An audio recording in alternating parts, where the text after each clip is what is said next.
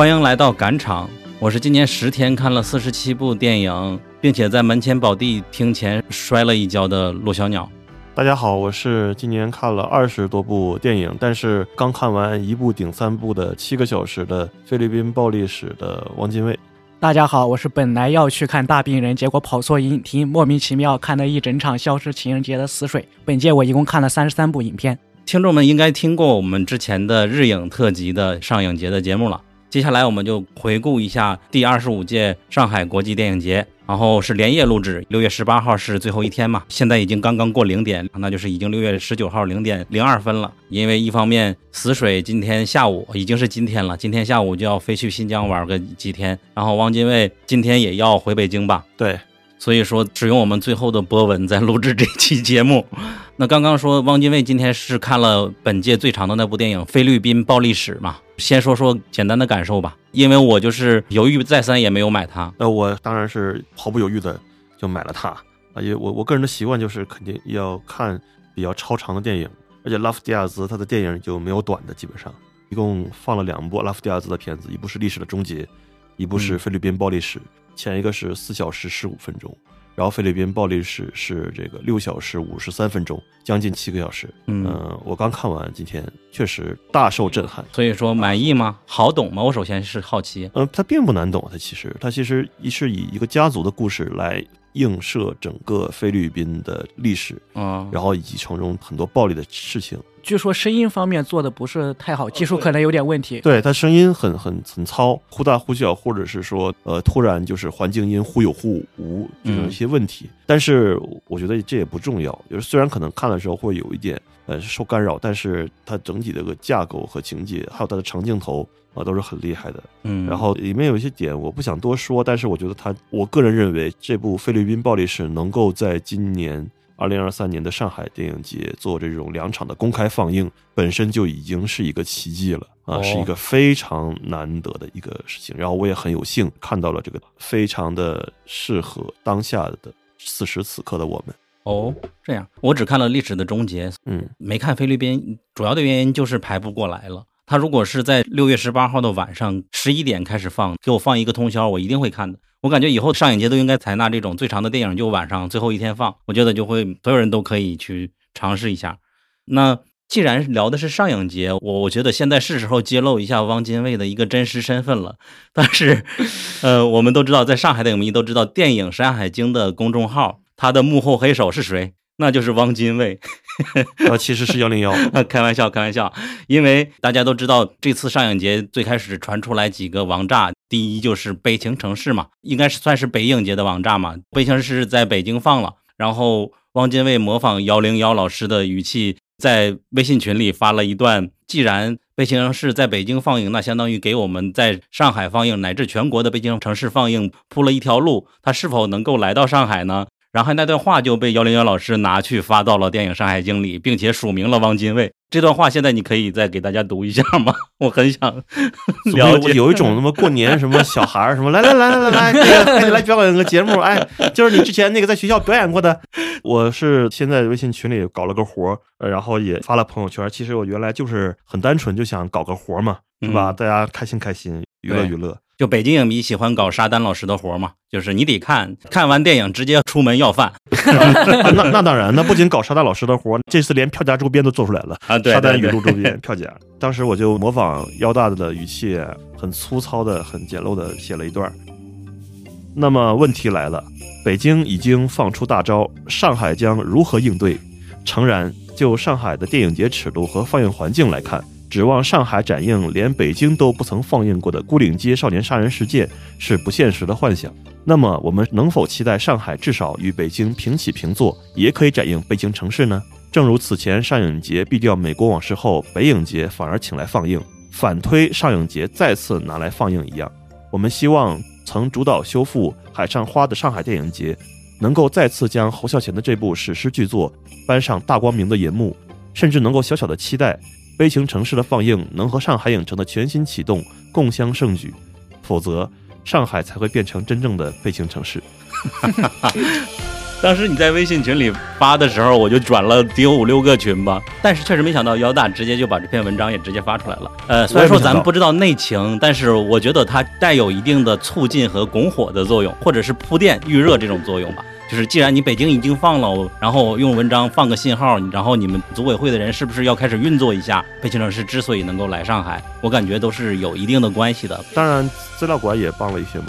最终嘛，开始大家还寄予厚望，说来了以后能不能放三四场以外，但是最终还是，也可能是因为资料馆的威慑没有办法超过三场，也也有一定的这样的怀疑，咱也不知道。反正最终北京市只能放三场，反正和北京是一样的。嗯，那我们接下来还可以顺着讨论一下末代皇帝吧。就是本来我们的上影节应该是有三个王炸，一个是悲情，一个是末代，另外一个是怪物嘛。嗯，那末代城市它这次就 啊，我们也确实是末代城市了。那末代皇帝有六场放映。然后我确实也非常的笃定的就要看上海影城这一场唯一的一场，最终也是求到了。这个之前的是不是国内也有版带的？这个王军威是不是也了解？末代皇帝在北京不是放过好多次吗？嗯，他其实在国内的版带肯定是中影那边，呃，中国华纳什么的。但是他这个国际修复版的版带不一定在北京这边，不是特别了解。但是确实，末代皇帝之前在北京和上海不止一次的放映过。啊，对。呃，之前就是贝多鲁奇还在世的时候，很奇怪，他搞了一个三 D 的一个这个修复版本出来，然后这个三 D 版在北京和呃上海应该都有放映。后来在北京呢，就是影迷私下也搞过类似于这个国语版胶片的这个放映。呃，其实所以说我是看过好几次这个大银幕的，呃，在上海和北京都看过。嗯，所以我我也没想到这次这个上海又要放这了以后。呃，会这么火？这次的放映的是一个二 D 的一个，就是一个四 K 的修复的版本。这次不是三 D 了啊！但是我也没想到，哇，这个又是一票难求。我想，这不以前这个北京、上海都放过？还是因为坂本龙一去世有一定的关系？有关系，就是因为他宣传也是因为坂本龙一去世，说怪物跟末代皇帝他拿出来宣传的。嗯，怪物，怪物是坂本龙一最后配乐的嘛？但是怪物官方没有拿出来宣传啊，不可能啊！最开始在那个公众号里面，反正有这种暗示，要直通车啊什么的，有一定这个说法。嗯嗯。对我来说，实际上我是十年前就一直在想看《末代皇帝》，但是当时我确实因为啊影迷成分更少，所以我没觉得它那么重要，每次就浅抢一下，所以就错过了好多次吧。后来越来越知道了，那这次就非常有信心，最终也是靠我们的另外一个朋友 T K 帮抢到了一张票啊。而且最开始的票是前三排，不是很好的座位，但是我不知道这场有没有组委会的预留座呀。总之中间还是有一些位置是空的，我就坐过去了，以皇帝座看了一下《末代 皇帝》。所以说大家听出来，我们现在开头就聊一些事件性的东西嘛，我们可以一点一点盘。就是当时有一个说法嘛，就说这届的上影节。可能是未来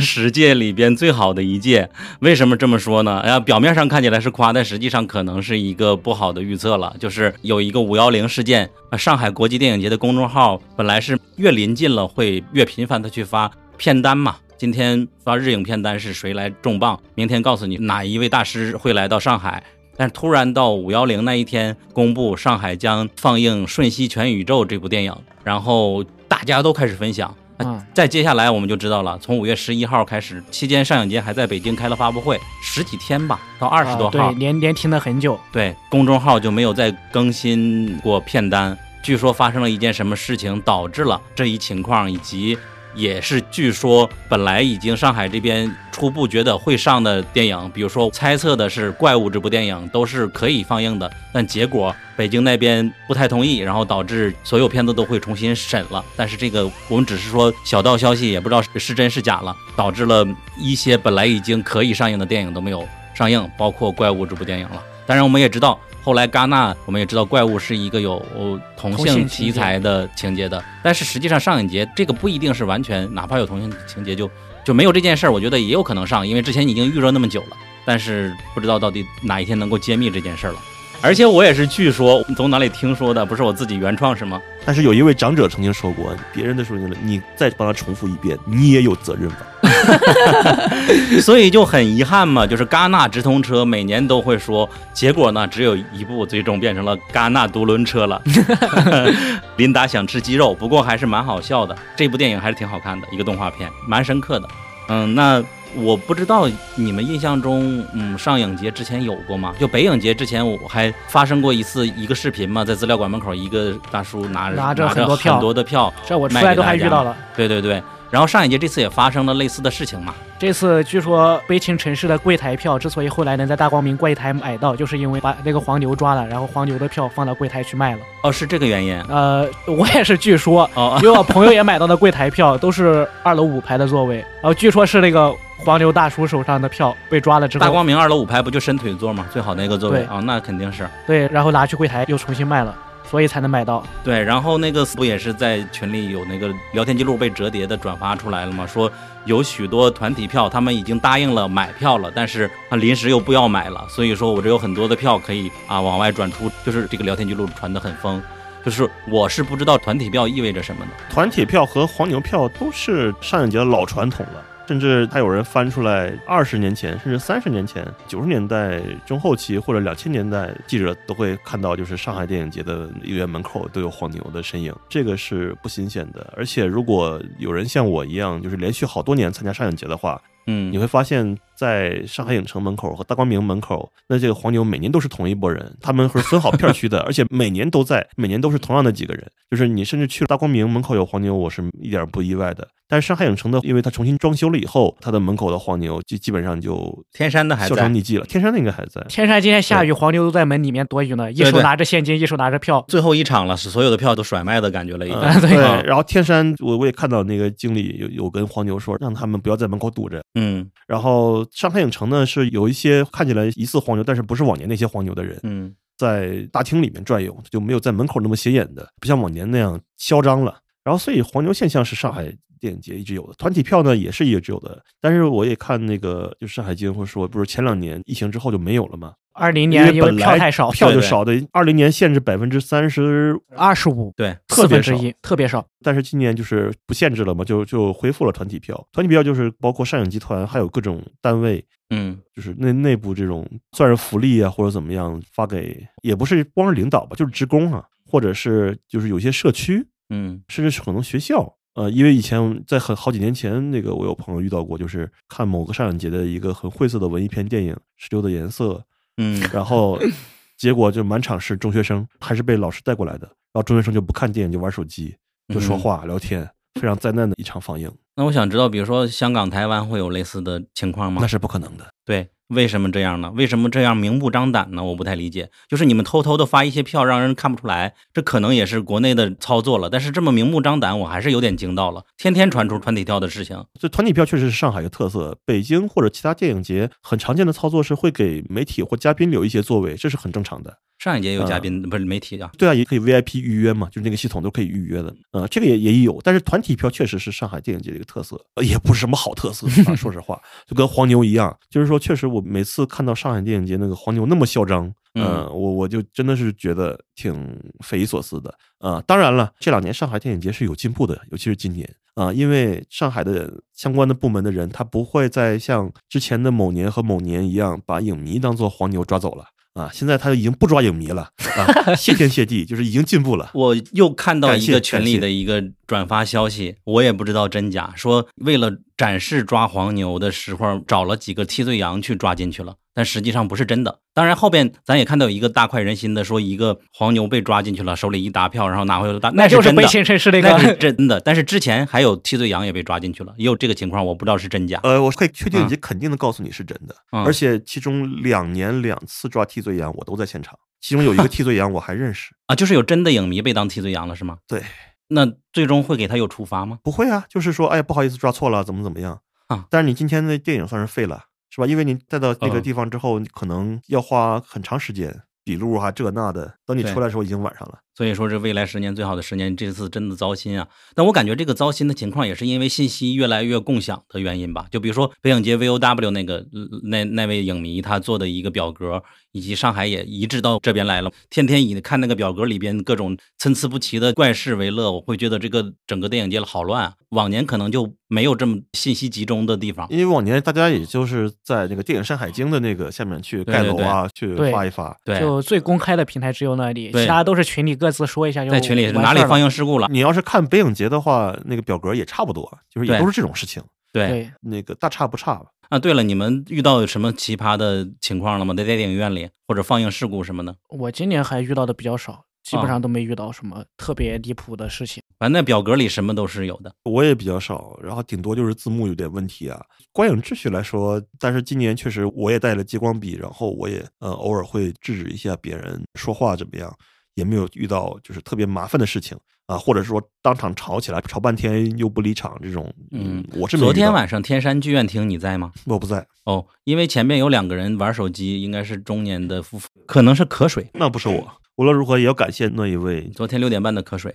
那无论如何也要感谢那一位，嗯那个嗯用激光笔那个照的人。我可能关于这个唯一有印象的，就是我们遇到那个风之棋局那个性骚扰那个事情啊、那个还算啊，对，那你、啊是你是见证人，咱俩一起。对他们就在我们后面一排，然后散场之后，那个女生就说旁边那个男的在摸她大腿，说摸一次也就算了，当你误碰到了，但是你摸了两次，对，而且之前好像是他摸了一个男的，这我 这就不太清楚了。然后换了座又摸这个女生，然后散场的时候我听到就是那个女的问他你为什么要摸大腿，然后那个男的就一直不说话，你倒是说呀，你说呀，我可要报警了，我他妈就是警察，说这个我不受这个委屈。对对对，然后当时有几个人，我看也不需要什么帮助了，都很厉害嘛。后来工作人员也进来了，大家就纷纷都对，了。就工作人员让我们就散场了。后面好像有几个女生一直陪他到最后，具体情况不是太清楚。嗯嗯，后来也是带到警察局去了，警车也在楼下了。那是哪个影院呃，是影城三号厅，啊？影城那个门口警车一直都在电影节期间。要是是又来来的又又又来了一个来了一个，啊，对不是常停在那那个车。哦，那其实今年在影城三号厅是吧？嗯，三号厅就是我对穿黑西服的那些安保人员，我还是比较反感的。因为有一次我在看完电影之后，呃看《喜欢高兴爱》出来，跟嗯一些朋友，还有包括主创在聊天，然后很多观众都在那边嘛，就是嗯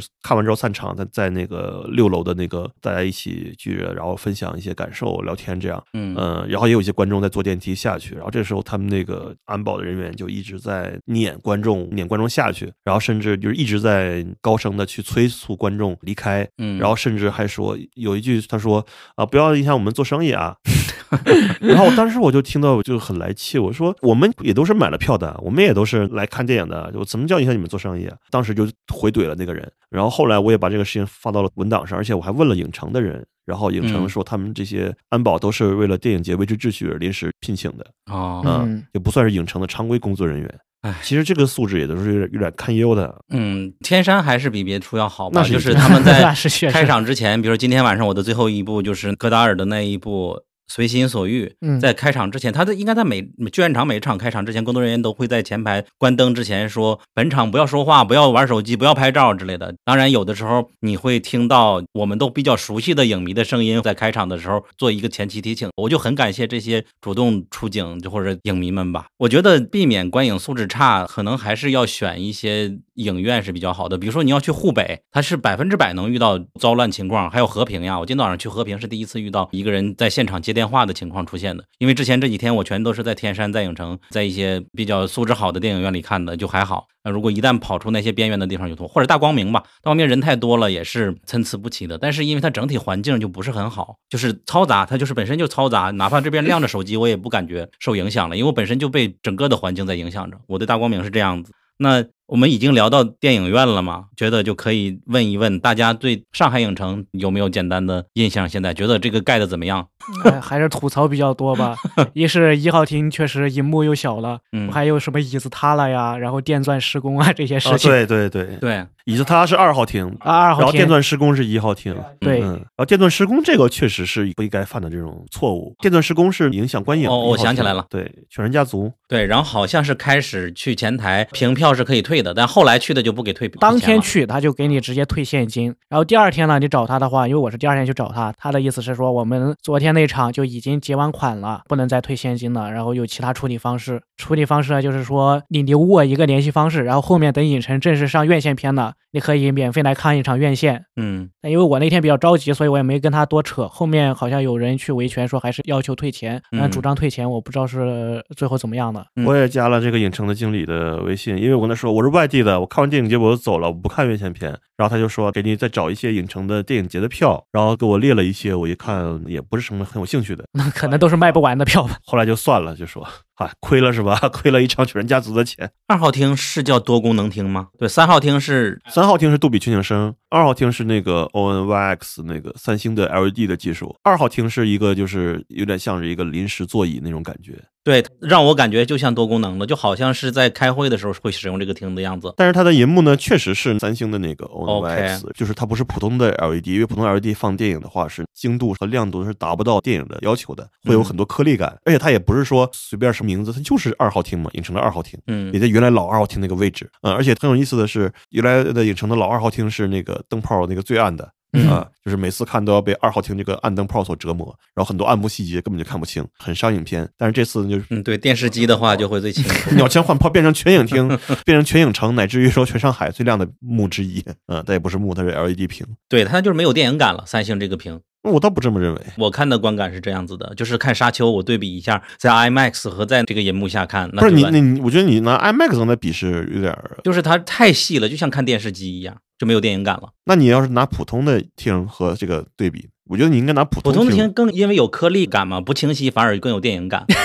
你搞的电影就该不清晰是吧呃，？对，它越清晰越没有了，会按电视的规格搞。然后它两排那个音响，在我看来就像两排喇叭一样，因为我确实没有感觉到它的立体声环绕有做的多好。嗯，反正三号厅还可以，它是杜比全景声。二号厅没有太，但是我我好像也注意到看一些影片的时候，它的音响在会有一点。所有厅里边最差的，我看过电影里边。哦，就是我看第一场是门前宝地嘛，就感觉声音贼小，然后也没有什么立体声。然后后边看什么偷情那一部电影也是这样子的，就是一方面隔音还差，外边别人有聊天你都能听见，周遭的环境就整个这个厅我就感觉不适合放电影啊。然后在第八个嫌疑人你进去了我没有票的那一场，外边他们有剧组的人员跟影城工作人员投诉说声音小，你能不能调大一点？我没有觉得这个声音有多小，好像前期的时候他们反正工作人员是跟他们反馈，然后技术人员也过来了。因为其实第八个嫌疑人的一开始的时候，那个主创都在观众席上都在听，所以他们肯定有反馈。嗯，他们之前肯定是在中混的时候，肯定会觉得跟他们中火的时候听到的效果不太一样，可能会觉得有这个问题。嗯，然后一号厅还算满意吧，就是对放映这一个角度来说，座椅啊，还有银幕啊，我感觉都还满意。嗯，好像座椅确实比以前宽了一点。啊，对，非常宽了，减少可以伸腿了，座位数了，它还是少了一百个座位嘛，一零八八宽。敞多了。银幕我感觉放的也还不错，虽然说小了，但是呃，小是能明显能够看出来的，很多人都感觉到。我也坐过一次后排，觉得还可以接受。它本身就是没有 IMAX 大嘛，原来是也不是 Cinity，IMAX，对对，它它没有。一开始叫东方巨幕，然后后来改成了 Cinity，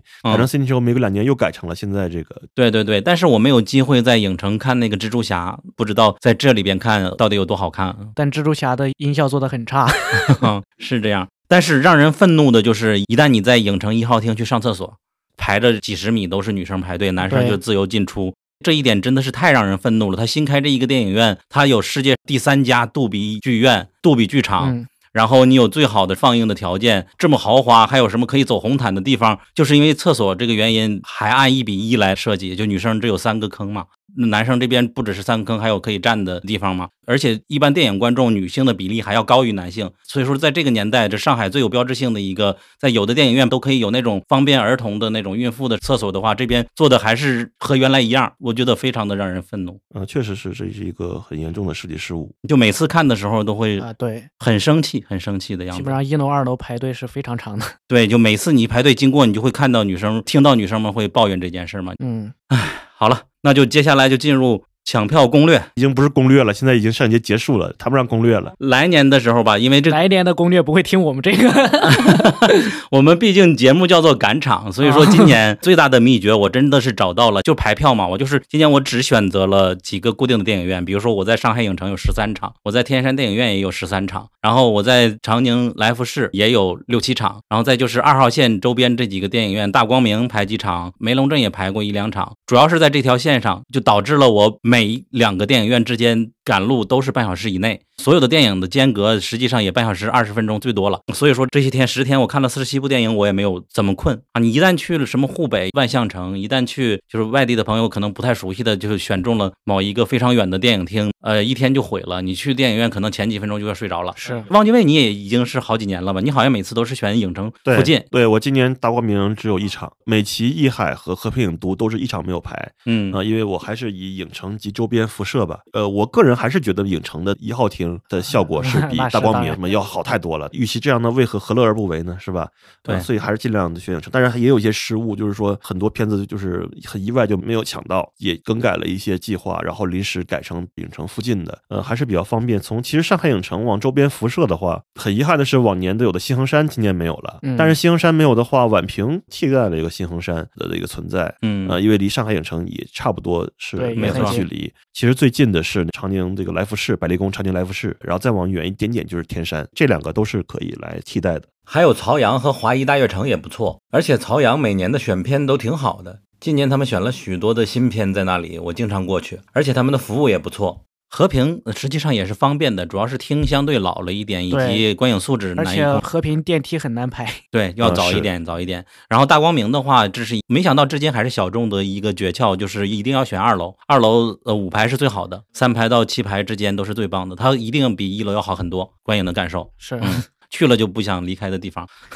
确实二楼坐的也很舒服。美琪也不远，艺海实际上也还行，但是这两个纯是因为我们不喜欢听，这两个地方我也只排了一场。再就是我们有许多的群嘛，咱也都知道汪精卫他在北京他有一个称呼叫馆长，就是维护场内秩序，用激光笔看一些评射的人之类的那种方法。包括我们影迷群内群体内，还是对自身的要求还是比较高的。比如说我们转票求票都不会求高价票。也不会高价出给别人。我希望就是起码我们的听众以后来年的时候能够这样。但是我们也知道，普通的观众他会觉得啊，这个就是一个价格，你市场规律嘛，你要对，今年有好几个奇葩影迷，嗯，有一个是只收打五折以下的价格的，然后还理直气壮的，哇，这个太对，就我觉得还有一个就需要说的就是，可能是汪精卫跟人说，遇到不文明行为真的是要当场制止，在群里骂有的时候还是没什么太大的用的。一旦你有人制止，我感觉会其他同场的影迷都会感谢你的。那该啰嗦啰嗦完了，四十分钟我们还没聊电影呢。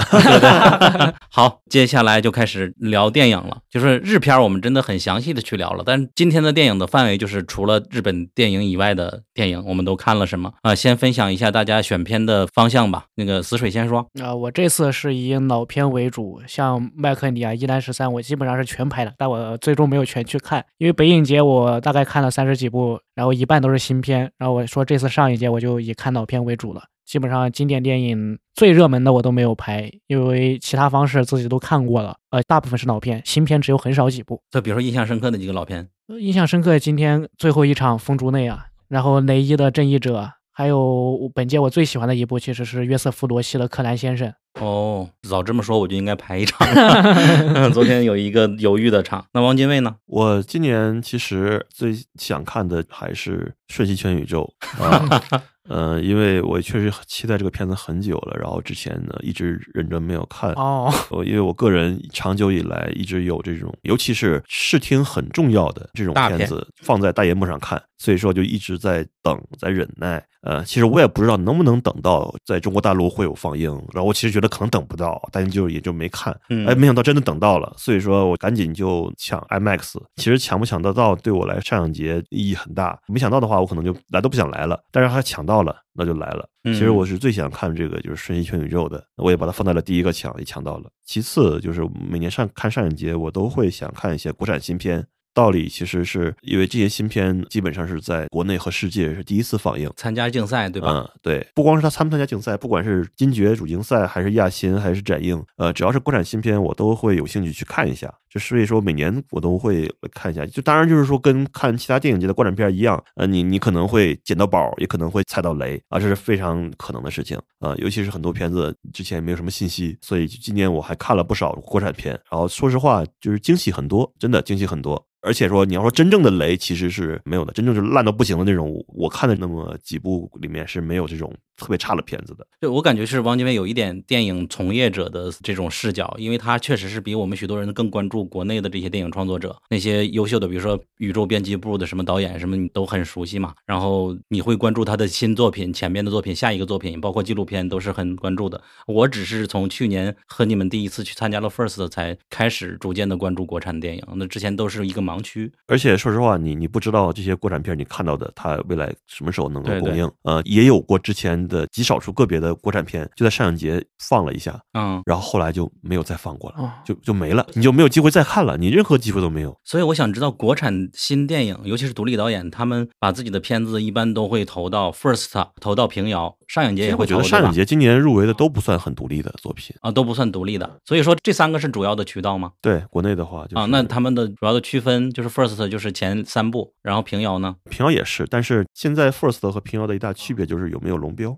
哦、嗯但这个就不太好说了。哦，那上影节的话，就相当于它更大制作一点，会投到上影。感觉上确实更偏向一点点，而且今年你看到了，就是入围的国产片里面，除了像这个陈小雨的这个《乘船而去》，嗯但是它里面也有专业的演员，就刘丹嘛。以外，就其他的国产片都会有一个比较有名的这个卡斯阵容，有名的演员。上影节还是另外两个要大一点吧，可能是可以这么说。然后，然后你的选片，我记得你还有一个特点，就是一旦有最长的电影，你都会看。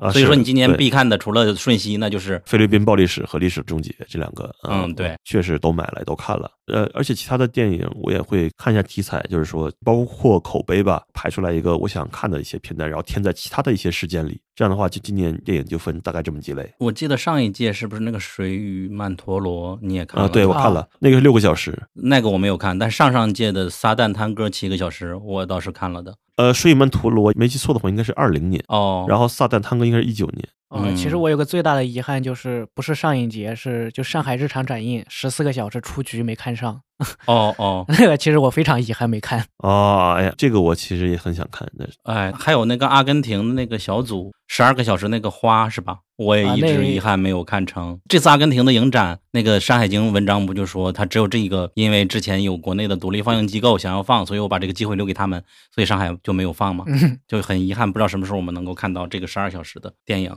OK，那你们两个都说完你们的偏好了，我感觉咱三个真的是各有不同。你是经典老片为主，老片里边没看过的那些，就是这个大师里边查缺补漏了，属于是。啊，对，对，然后王家卫他是一个特别的长片呀，或者是必须要在电影院里看第一次的《瞬息全宇宙》，还有国产的新片。那我主要看的今年就是和往年不一样，就是才感觉有一点稍微有一点影迷的感觉。就之前我真的会补一些经典的，不是像死水那样查缺补漏，而是经典那些它的主要的代表作我都没有看。往年的电影节我往往都会看这种电啊影，我都会去看。今年我感觉这些主要的老片我都没看，也一三十三就选了几部，因为香港已经看了嘛。对对对，然后也是因为死水推荐了，我才去看《诸神的欲望》。那更多的我百分之八十是新片，而但是因为上影节的特征，我发现了上影的新片，除了这些，比如说在柏林展映过的，在戛纳展映过的，有的不只是今年的、去年的戛纳，可能前年的戛纳几个三大电影节，或者是小的电影节里边。威尼斯啊，展映过的这种片子，我在这里边都纷纷的看一下。当然，我们在别的电影节里已经看过《晒后假日》啊、《惠子凝视》啊这种大的热门，也帮我们抢票的时候吸引了火力嘛。啊，另外一部分就是我还会看日本的电影，就是今年也是突发奇想，既然大家管这里叫上海日本电影节，那我们就去看一看。然后就看了十五部的日本电影，就感觉进入了一个新的世界。就像死水他曾经笃定的说，日影就在亚洲里边就是最棒的。日本当然是最一流的电影强国，我是这么说过。对对你 不要瞎篡改我说的话。好，因为我们三个看的真的不太重合，所以说每个人就轮流的吧，就是每个人先说一下自己最喜欢的三部电影是啥，按你的片单里。那这次紫水先说，刚才已经说过了，最喜欢的是柯南先生。那这次可以展开讲讲。柯南先生其实是这样，他是有一个侦探片的外壳啊，导演是约瑟夫·罗西，之前上海英伦展的时候展出过的导演啊，也是那个拿过金棕榈的一个英国导演。然后这个克兰先生呢，他讲的是一个德战法国时期的一个故事。就这个克兰先生这个主角，他是一个艺术品商人，反正是一个贵族阶层、上流阶层的这么一个人物。但是同时有一个犹太人跟他同名，然后有一个犹太人跟他同名，好像就想把他变成那个犹太人，然后自己逃脱这个样子。然后这个克莱先生开始追寻那个犹太人是谁，嗯然后一直这样追寻的一个相当于有一点像侦探片格式的这么一个电影。那这个电影，呃，我之所以喜欢呢，就是他这种遭受到国家警察、犹太警察这样的一直的压力，到最后这个克莱先生直接就这个可能有点剧透啊，就是他最后是自愿的被抓走了犹太集中营了。就感觉嗯这个人好像是为了追寻这个真相，或者说是我们对待这些人，最后他就自愿的走进了集中营啊，是这么一个电影。黑白的吧？呃，彩色的，主演是阿兰·德农他这次有几部，还是只有这一部？啊，只有这一部，只有这一部。哦。那所以说最触动你说最爱的点在哪里？最爱的点就是他最后结尾的时候，就是他那个律师已经把他的这个剧透很深了，就是把他证明文件、家庭证明文件拿出来了，就是可以证明他不是一个犹太人，哦他外祖父、外祖母、呃祖父、祖母啊，这个身家是清白的，是有来源的。但是他就拒绝了，他直接向他们挥手，我我先过去看一下再来。就这一下是他那个挥手是意蕴非常丰富的。我刚才说了，就是他可能是想看一下真相。想看一下其他人如何来对待另外一个柯南先生，想知道这个国家到底是怎么样的这个怎么想到了那句话？什么朝闻道，夕死可以啊？之类对，的。是有有有有这么一点。嗯，那好，那王俊卫说一下你喜欢的三部是什么？然后选一个先讲。刚才已经说了，比较喜欢的是七个小时的拉夫迪亚兹的菲律宾暴力史，刚才已经介绍过了，这里不再多说。呃，还有其实也是拉夫提亚兹的这个历史的终结，四小时十五分钟。这个片子虽然它也不短，四小时十五分钟，但其实是不仅不闷，而且会越看越精神。啊，对，呃，对它有这个这个情节，你也看了是吧？我看了啊我们三个都看了，哎这个好那难得是我们三个都看过的电影。对，那太好了，那我们三个可以聊一聊。嗯嗯呃，因为它这个里面其实到后来吧，有三条线索，一个是已经被诬陷而莫名其妙进了监狱进了监狱的的小伙子，然后另一个是这个小伙子的这个妻子和孩子，这个在嗯村里面的生活，然后另一条线就是大学肄业，但是又是有点愤青，呃，可以这么说的这么一个知识分子吧，啊，算是。对，一个失意的知识分子。知识分子，对，然后这三条线，然后后面他这个三条线里交叉，而且他就虽然都是用这个长镜头，但是其实呃有一些情节还是比较强情节的，嗯，嗯，并不是说很没困。对，不仅没困，我越看越精神，嗯然后看到最后，我操，高虎确实很厉害。是。嗯。而且我看那场，就是看完之后一出影厅，还看到了里面的一个演员，啊，我跟他是同一场。哦，就那个演员就是律师这个知识分子，在一个桌上那个他们三个人聊天里面，呃，其中那个有一点跨性别意向的哦那那一那个女位，律师，对，就那一位律师，对他就是出现在了影厅外，而且就是官方没有安排任何映后 Q&A 环节，然后他是自己看了呢，还是只是？他是应该是可能是跟着另一个片子来的，对嗯，因为历史终结里面他戏份很少嘛，就很少。就两三场戏。哦，那我知道，就类似于我们这次美剧界有一个轰动在上影节，你们知道吗？不知道，就是继承之战的那个，那不是一个弑父的故事吗？就是嗯，罗根那个男主来到上影节嘛，他也是参加了一个他出演的片子，然后被网友分到某个美剧群里，特别有意思。因为那个罗根特别的张嘴闭嘴 fuck 的那一个老头儿，特别顽固，就是一个有钱的人嘛。嗯，扯远了，扯远了。对，历史的终结，他另外一个吸引我的点是，他们聊天对话里边这个人的白话，啊，他说的各种东西都会在我们中文网络都会被人冠以你这个想法太偏激了吧？嗯嗯，是是，这个线也是我比较关注的一点，就感觉比较关心政治的人，可能往往都会被人说偏激嘛。然后最终你也看到这个人，他逐渐走向了边缘人的生活，是什么样的一个样子，有点让人触痛的感觉的。我对这个人的理解是，嗯看完这个片子以后，呃，我觉得这个人的变化，他为什么会发生这样重大的变化？为什么去犯罪了呢？嗯嗯而且不止一次的犯罪呢。其实他就是之前聊天的时候，他有说起过，他们几个人在那个河边上吧聊的时候，就突然就主动的说起，其实我在跟你的女女朋友是对啊怎么的，对对然后你的女朋友在找我，当场就被这个男的给揍泼了水也被这个女人泼了水。当时这场戏他们在聊什么呢？其实这个知识分子他又在讲一个事情，就是说他说从现在开始我要这个类似于我要知行合一，嗯对我不要再类似于就是说，就现在就网上一些言论，就是所谓的键盘侠或嘴炮，我嗯不会再停留在这个层面上，我就就把它做出来。所以说他就是想什么就做什么了，可以说放飞自我了。然后他看到村里面的可以说是这个村霸是吧，就是一放高利贷的一个富婆，看不下去，他很恨他，很恨他这个那个欺压穷人，怎么办？就把他给杀了，不仅把他杀了，把他女儿也杀了。但是他没想到的是，这个事情上使得另一个无辜的人这个进了监狱，嗯，所以后来他又想去弥补这个事情，然后他也在隐藏了几年之后，真正去做了，试图去把自己的偷到的这个珠宝什么换成钱，然后给被关进监狱的那个人妻子。但是他我们以为他那次算是激情杀人或者怎么样，他是有迹可循，他他会不会变好呢？不，他没有，他还是自己想怎么样会做什么。所以说他对自己的姐姐干了那个事情，他对自己的很现在的狗干了那个事情，他悟了。就是他完全的放飞了自我。我现在终于回忆起来我，可能理解的一个框架是，就是一个知识分子，呃，是就是一个要知行合一的知识分子，引刀成一块，杀死了那个高利贷者，好像为底层人民出头。就是你进行了这么一个行为之后，你感觉好像会帮到这些人，但其实你使底层人民生活更差了。你让别人无辜的人帮你顶了罪，然后他们家生活很惨，然后他就一直在这观察这个东西。我觉得他有一点是，他开始认为他杀掉那个富婆，可能他心里认为是一种好的行为，好像会帮助到穷人的行为，但是他没有办法，就是那个女儿又看到了，目击到了，他只有把女儿也杀了。然后到最后，他一步一步的，就是他想要救赎，可能有一点罪与罚的感觉啊。我觉得是他想要救赎，但他又救赎不成，所以引导他慢慢走向癫狂，然后又强奸了他的姐姐，杀死了他的狗，然后泛舟到湖中心，不知道他是走向湮灭还是怎么样。啊，这是我可能理解的一个框架，历史的终结。这部电影的剧情的核心的一个转变冲突，就是他杀了人，然后让另外一个人顶罪，然后延伸出来好多东西嘛。而且他最开始杀人，我不知道你们有没有知道，他有一个直接的刺激，就是一个女性，就女性要去卖东西，半夜敲这个富婆的门要卖东西，但是这个富婆严词的拒绝他，你这都垃圾没有人买。对他非常的生气，然后替他出头，就回去就把他杀掉了。呃但其实我后半段有一些没有看得太懂的地方，因为他后半段还有一些什么梦境啊，然后车祸啊什么这些东西，到底可能是稍微有点不理解。就是他在狱中在做梦的时候，已经知道自己的妻子和自己的女儿逐渐长大这个过程，他在梦境已经见证了。我是这么理解的，也可以理解成他的想象。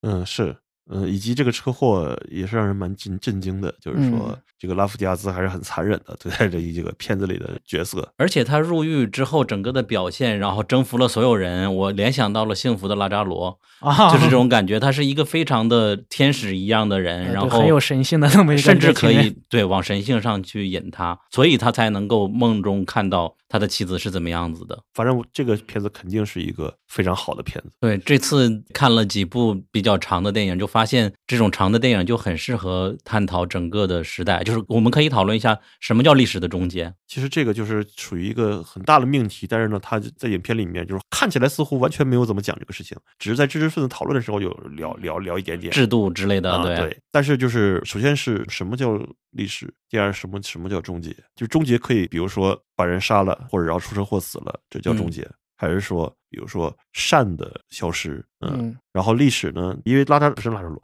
因因为那个呃拉夫迪亚兹他特别喜欢在影片里面和这个菲律宾历史产生那个很深的连结，嗯啊，甚至可能用各种隐喻或名誉去讲这个菲律宾的这个历史这个事情。所以呢，就是说我也不知道他这个呃会不会也是对菲律宾历史或者是政坛等等有一些呃隐喻或者是连结。我感觉就像他像通过一篇电影，就像论述整个菲律宾这个国完了家完 了，这感觉就是制度的系统性的完了，然后有追求的想改变世界的知识分子也完了，我普通老百姓想翻身借钱也也永远没有办法出头，这种感觉终结了嘛，就终结了。嗯、对，对，我可能也是类似这个感觉吧。就是最后几乎都都是一个很悲剧性的一个结尾。对，虽然说是这几个人的看起来都是离奇的冲突导致的一些误会，但是这实际上也平等的发生在每个国民的身上的命运。嗯，就好像菲律宾故事、蛮荒故事一样的。然后轮到我说的话，我看的主要是新片比较多了。我可能你们两个应该都没有看过。比如说我最喜欢的三部新片，一个是《最后一夜》，没有吧？一是《夏日细雨》，是这两年的，前两年的，你知道吗没？有看过，啊，但日影，我说我喜欢那个 亚美子，已经聊对对对聊过了。这亚美子和那个霸权动画，霸权动画是一个比较评分低的，我还蛮喜欢的。呃我现在想了一下，《最后一页》和《夏日细雨》，如果从电影它好不好看的评价角度，《夏日细雨》得了奖的，但是《最后一页》它是一个很狠心的片子，呃我没有查它具体的资料啊。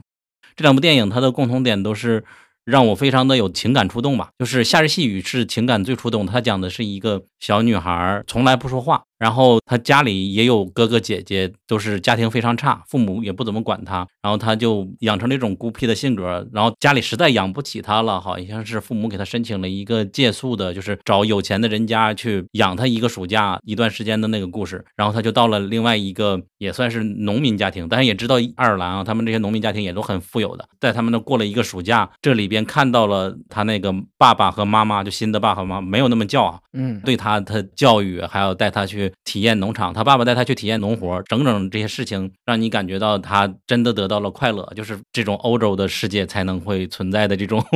人性之光。我会觉得，就是我们这边好像有这种好的人性，也没有这个条件，确实也没人来呀。就是让我非常的触动。就是他说，Poor girl，你是你在你的家里到底都遭遇了什么样的故事啊？一个完全没有关系的，他们三个真的特别像一家人的那种感觉，让我非常触动。实际上年轻的时候，他们有一个孩子也去世了。嗯，后来也就没有生别的小孩儿，让你看到了人性的光辉。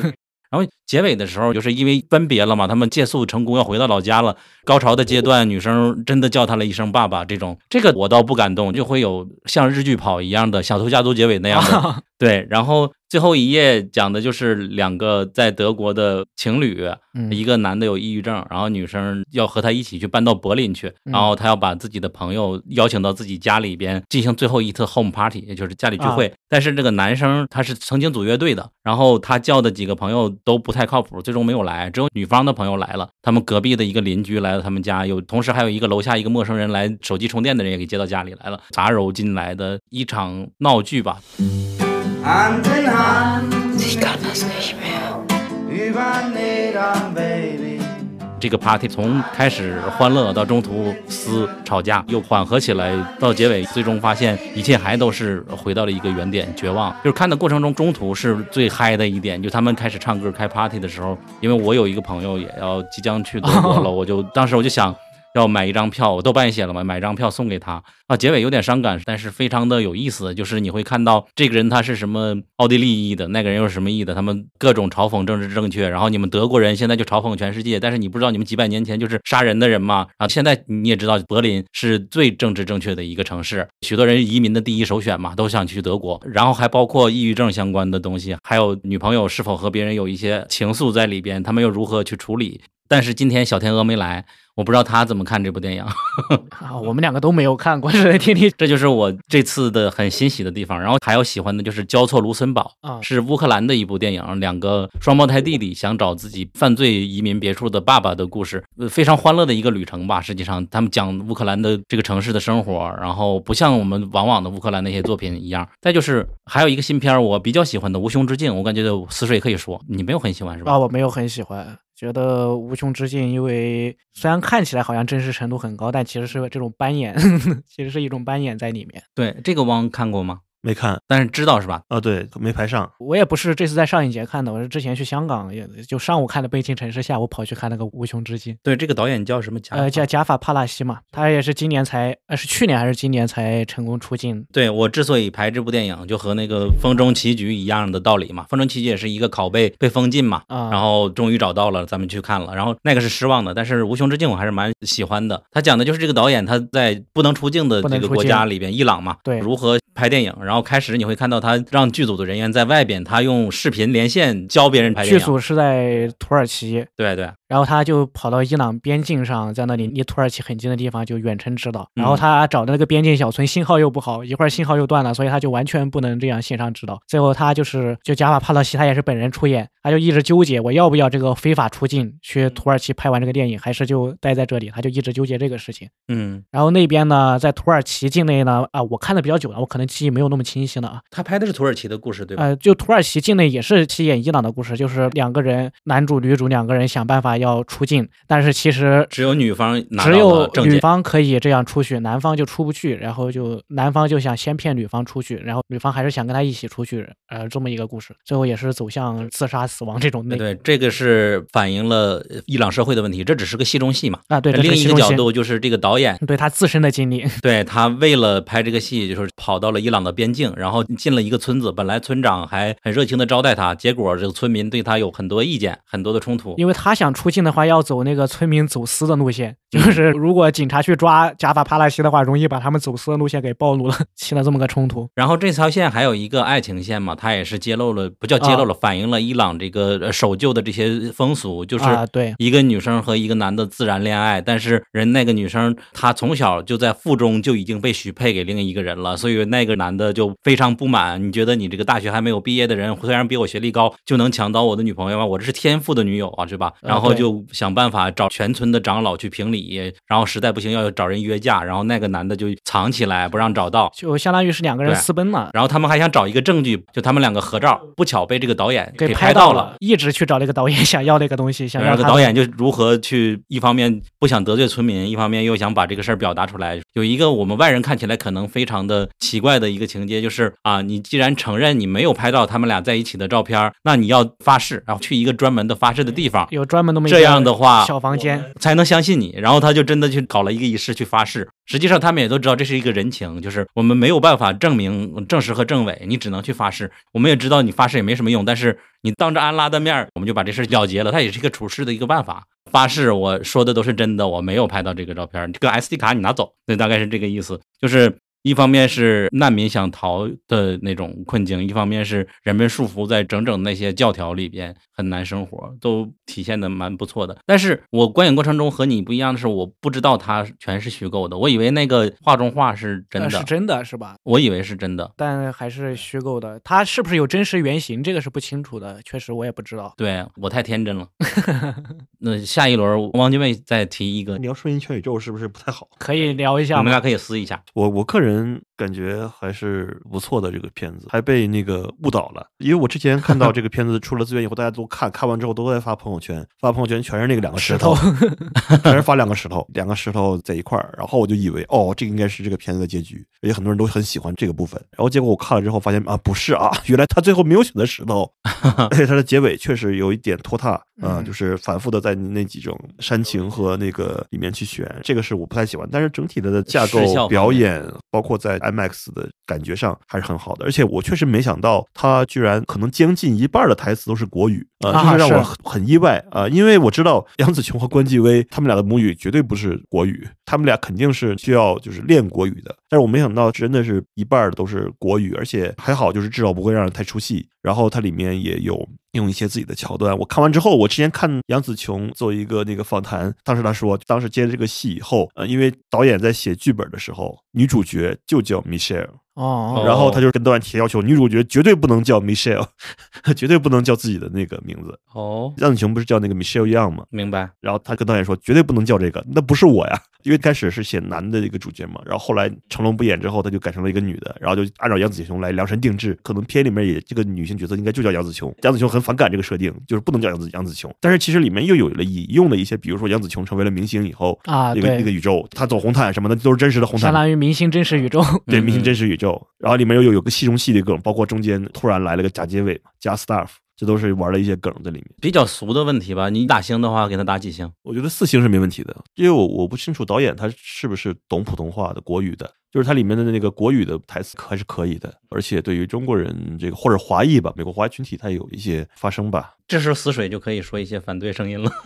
他非常不喜欢瞬息了，啊，我是非常不喜欢。那你也没在大荧幕上看吧？哦，我没在大荧幕上看，我自己看过之后不喜欢，我就不会选择在大荧幕再看一遍了呀。呃，不喜欢其实是我在新鲜感过后，让我觉得每一个宇宙它的所有的这个故事模式都是一样的走向，嗯让我觉得很很重复，很烦躁。看到我最后，我觉得也不完全是重复吧，比如说有的宇宙里面，她就没有和丈夫结婚，然后就已经没有了这个朱波图巴 k 这个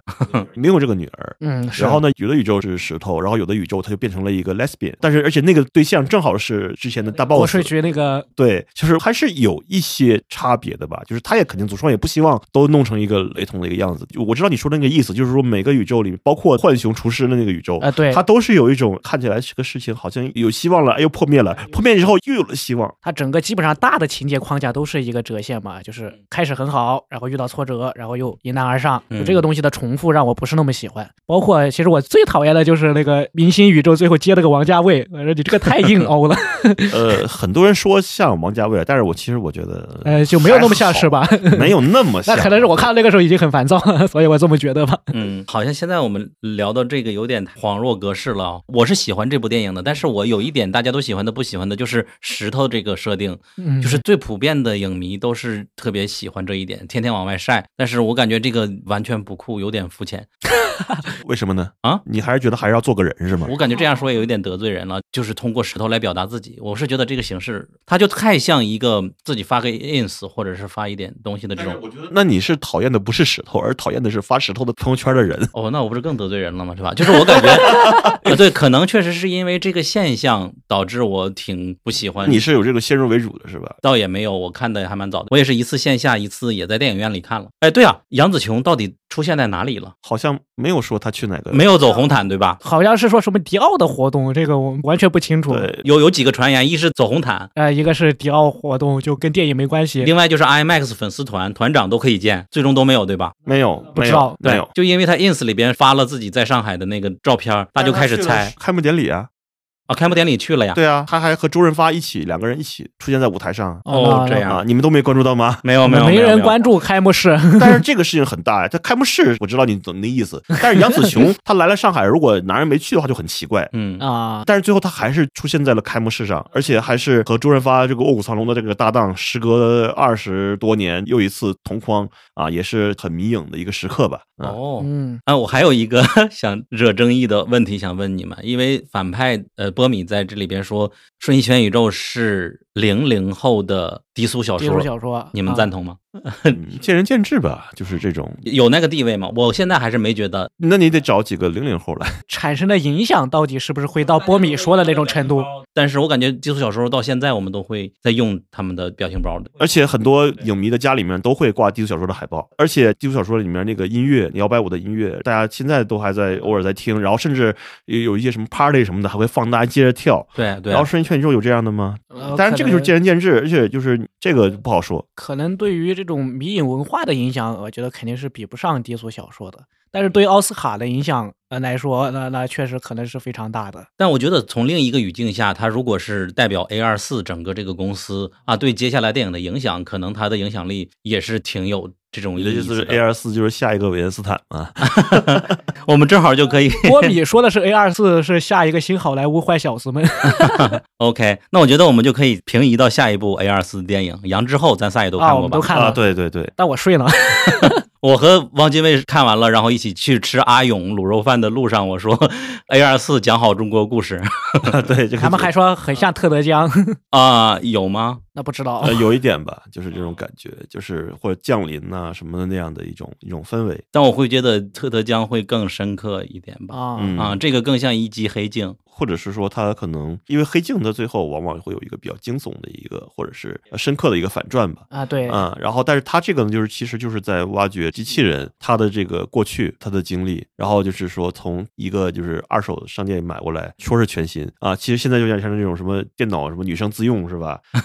其实都已经挖了一年矿了，就是他这个也是一个类似的还用的好多点呢。买了个机器人，然后说是刚用用没几天，那确实是上一个买家刚用没几天，但问题就是之前还有买家用了可能 一辈子了。最后那个女克隆的人说是用的他姑祖母，你这想多少背过去了？对，然后里面也有涉及到包括种族问题，以及就是里面涉及到就是男主角呃可能对克隆人有一些偏见和歧视嗯所以让让这个邻居这个家的几个克隆人非常不爽。所以说就是也是涉及到一些就是说现在有不是有很多电影在讲这个种族这个歧视这个情况嘛，嗯它这个不仅关系到种族呃华裔，还涉及到克隆人歧视这么一个事情。对，他就是比较平缓的讲述这个世界的世界观是什么样子，而且偏文化层面的。比如说，那个机器人就是为了帮助这个女孩学习中国的因为文她可能化之类的。就是个收养的中国的女孩嘛，嗯这是不是弃婴呢？就不能瞎说了。嗯呃所以还要让她传承中国文化，所以专门买了一个机器人讲这些。对中国文化这方面呈现的也还不错的，包括别告诉他之前 A 二四那部电影，我感觉都是嗯，而且这里面就是片尾小女孩讲的中文很地道啊，嗯啊就是虽然她可能是我不知道她是不是那个本来就会，还是一个字儿一个字儿学的，但是不管怎么样，她最后这个呈现的效果非常好，很感人，那是一个很重要的一个点，尤其是就是在讲国语的地区，观众听来会是一个很感人的点，因为外国人反正他也听不懂嘛，他也不知道他说的是不是比较正统的中文，但是中国人这边就是大中华区人一听就会是个很好的一个点。如果他这段反而很生硬的中文露怯了，那就毁了这个片子。但是他们对哥哥还是妹妹的发音是不对的，就腔调。是有点怪，哥哥有点是还是哥哥吧，应该是哥哥是错的，小女孩喊的基本上不太对，就很怪。有哥哥，不知道怎么学了。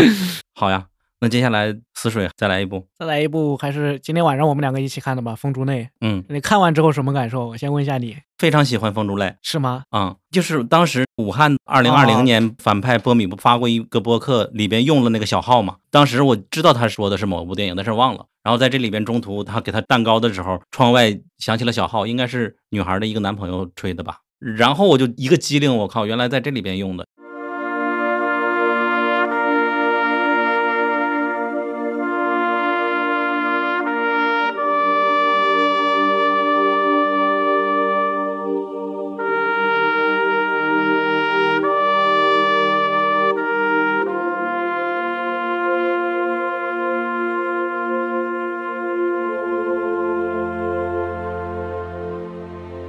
个这个电影从开始它的配乐就非常的悲嘛，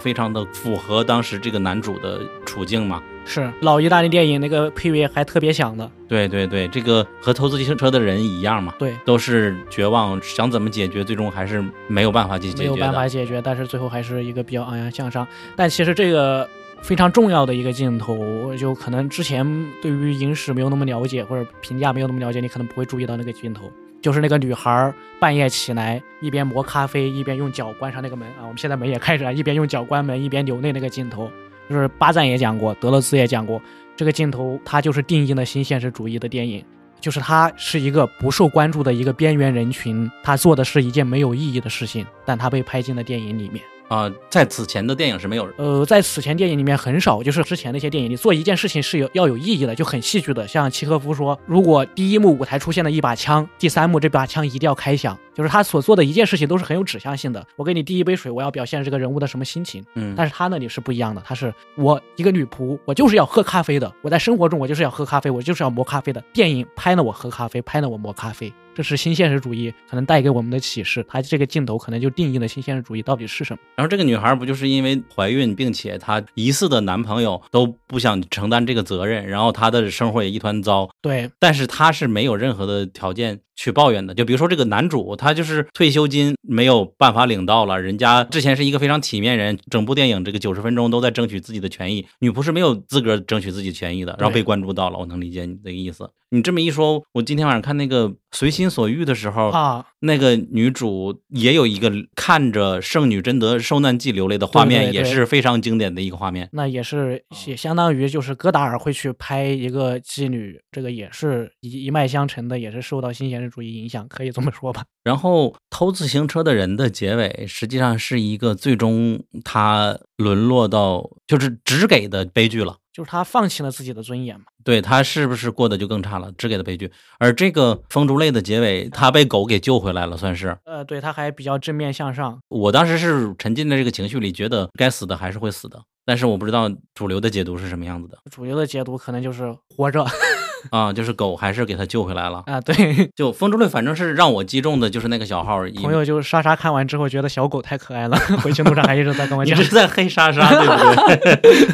那好，然后接下来我再简单介绍一下这次我看的一些伊朗的电影吧。好，刚才实际上也有几部已经是伊朗的了，不完全是伊朗了，还有中东的，比如说今天下午看了一个《奔逝》这个电影，它是哈萨克斯坦拍摄的，啊，然后讲的是苏联的，它的背景应该是苏联的饥荒的时代，一个在草原里边的，但是没什么草了，人都已经饿到了，每天都会把人尸体搬到一个深坑里丢掉的那个场合。然后其中的男主人公和他年纪差的非常大的一个弟弟，被他藏在了一个箱子里，不敢被外人知道，因为那个就已经变成了人吃人的一个环境，就没有吃的了。一个一旦有一个小孩是最热的人，大家都会想方设法去吃他。后来他接到了一个任务，要去城里要去送信，告诉国家或者是镇委会之类我们这边没有吃的了，你们要帮帮我的一个。这不能叫公路片吧，叫草原片儿吧，很好看。然后在里边遇到的一个类似于反派的人和他反复斗来斗去，以及他另外一个打动我的点就是他的配乐非常棒。就是我是看了之后才知道他讲的是苏联饥荒，就是我在上影节看了哈萨克斯坦人讲苏联的大饥荒，也看了无数个伊朗的导演讲他们的集权，而且在中国的上影节在看，这是一个非常有意思的，就是 菲律宾暴力史也是一样的，就它里面甚至是我严重引起共鸣。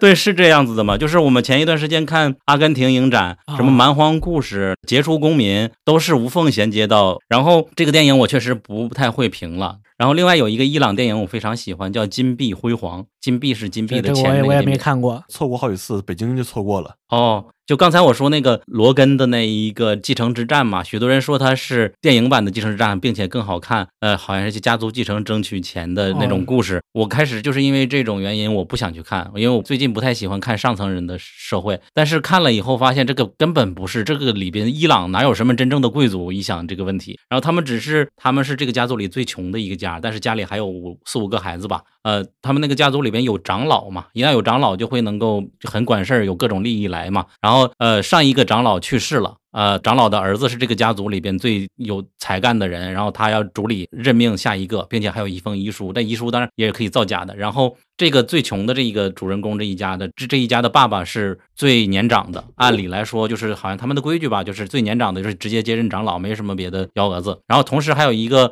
第二年长的是一个非常富有的家族，他和和所有人的关系都非常好，他也可以竞争长老。这里边讲述的就是这个穷的家，这个爸爸多么的想要当这个长老，他妈也说他这活着一辈子就是为了这一个面子啊，而且要当长老，一方面还要汇钱，因为他们那边讲述了一个婚礼，那个婚礼就要给他们多少个金币，这就金币辉煌的来源。他们家里实际上根本没有什么金币，最终他爸就是死活就还要自杀什么的，没有办法，胳膊拧不过大腿，孩子们还是随了他愿。然后但最终呢，孩子又搞了一出，把金币调包了。所以说那个婚礼现场是没有给的那个金币，然后又赎回去了。他爸当时又更崩溃嘛，但是没有办法，那个婚礼那一方呢也没有办法拿不到金币了，然后就把长老又转让了，因为刚才已经宣布过，那个长老爸爸春风得意在那个舞池上各种跳舞啊，但是又驳回去了，就让那个最有钱的那个老头做长老了。呃，后边的剧情才是真正的我觉得触动的地方，因为前面只是一个逻辑主线嘛，就是这个金币赎回去拿回去之后，他们家这个四五个兄弟加上一个妹妹都非常的穷，他们一直想盘一个商业区的一个店面，那个店面是空间很大，但本来是公共厕所，他想把它变成一个商业街，运营个半年一年就能很赚钱。他们家一直缺这个营生，他们就是说，爸，你有那么多金币，还不如支持我们呢。然后他们把这个金币就去盘了这个店，盘完了这个店呢，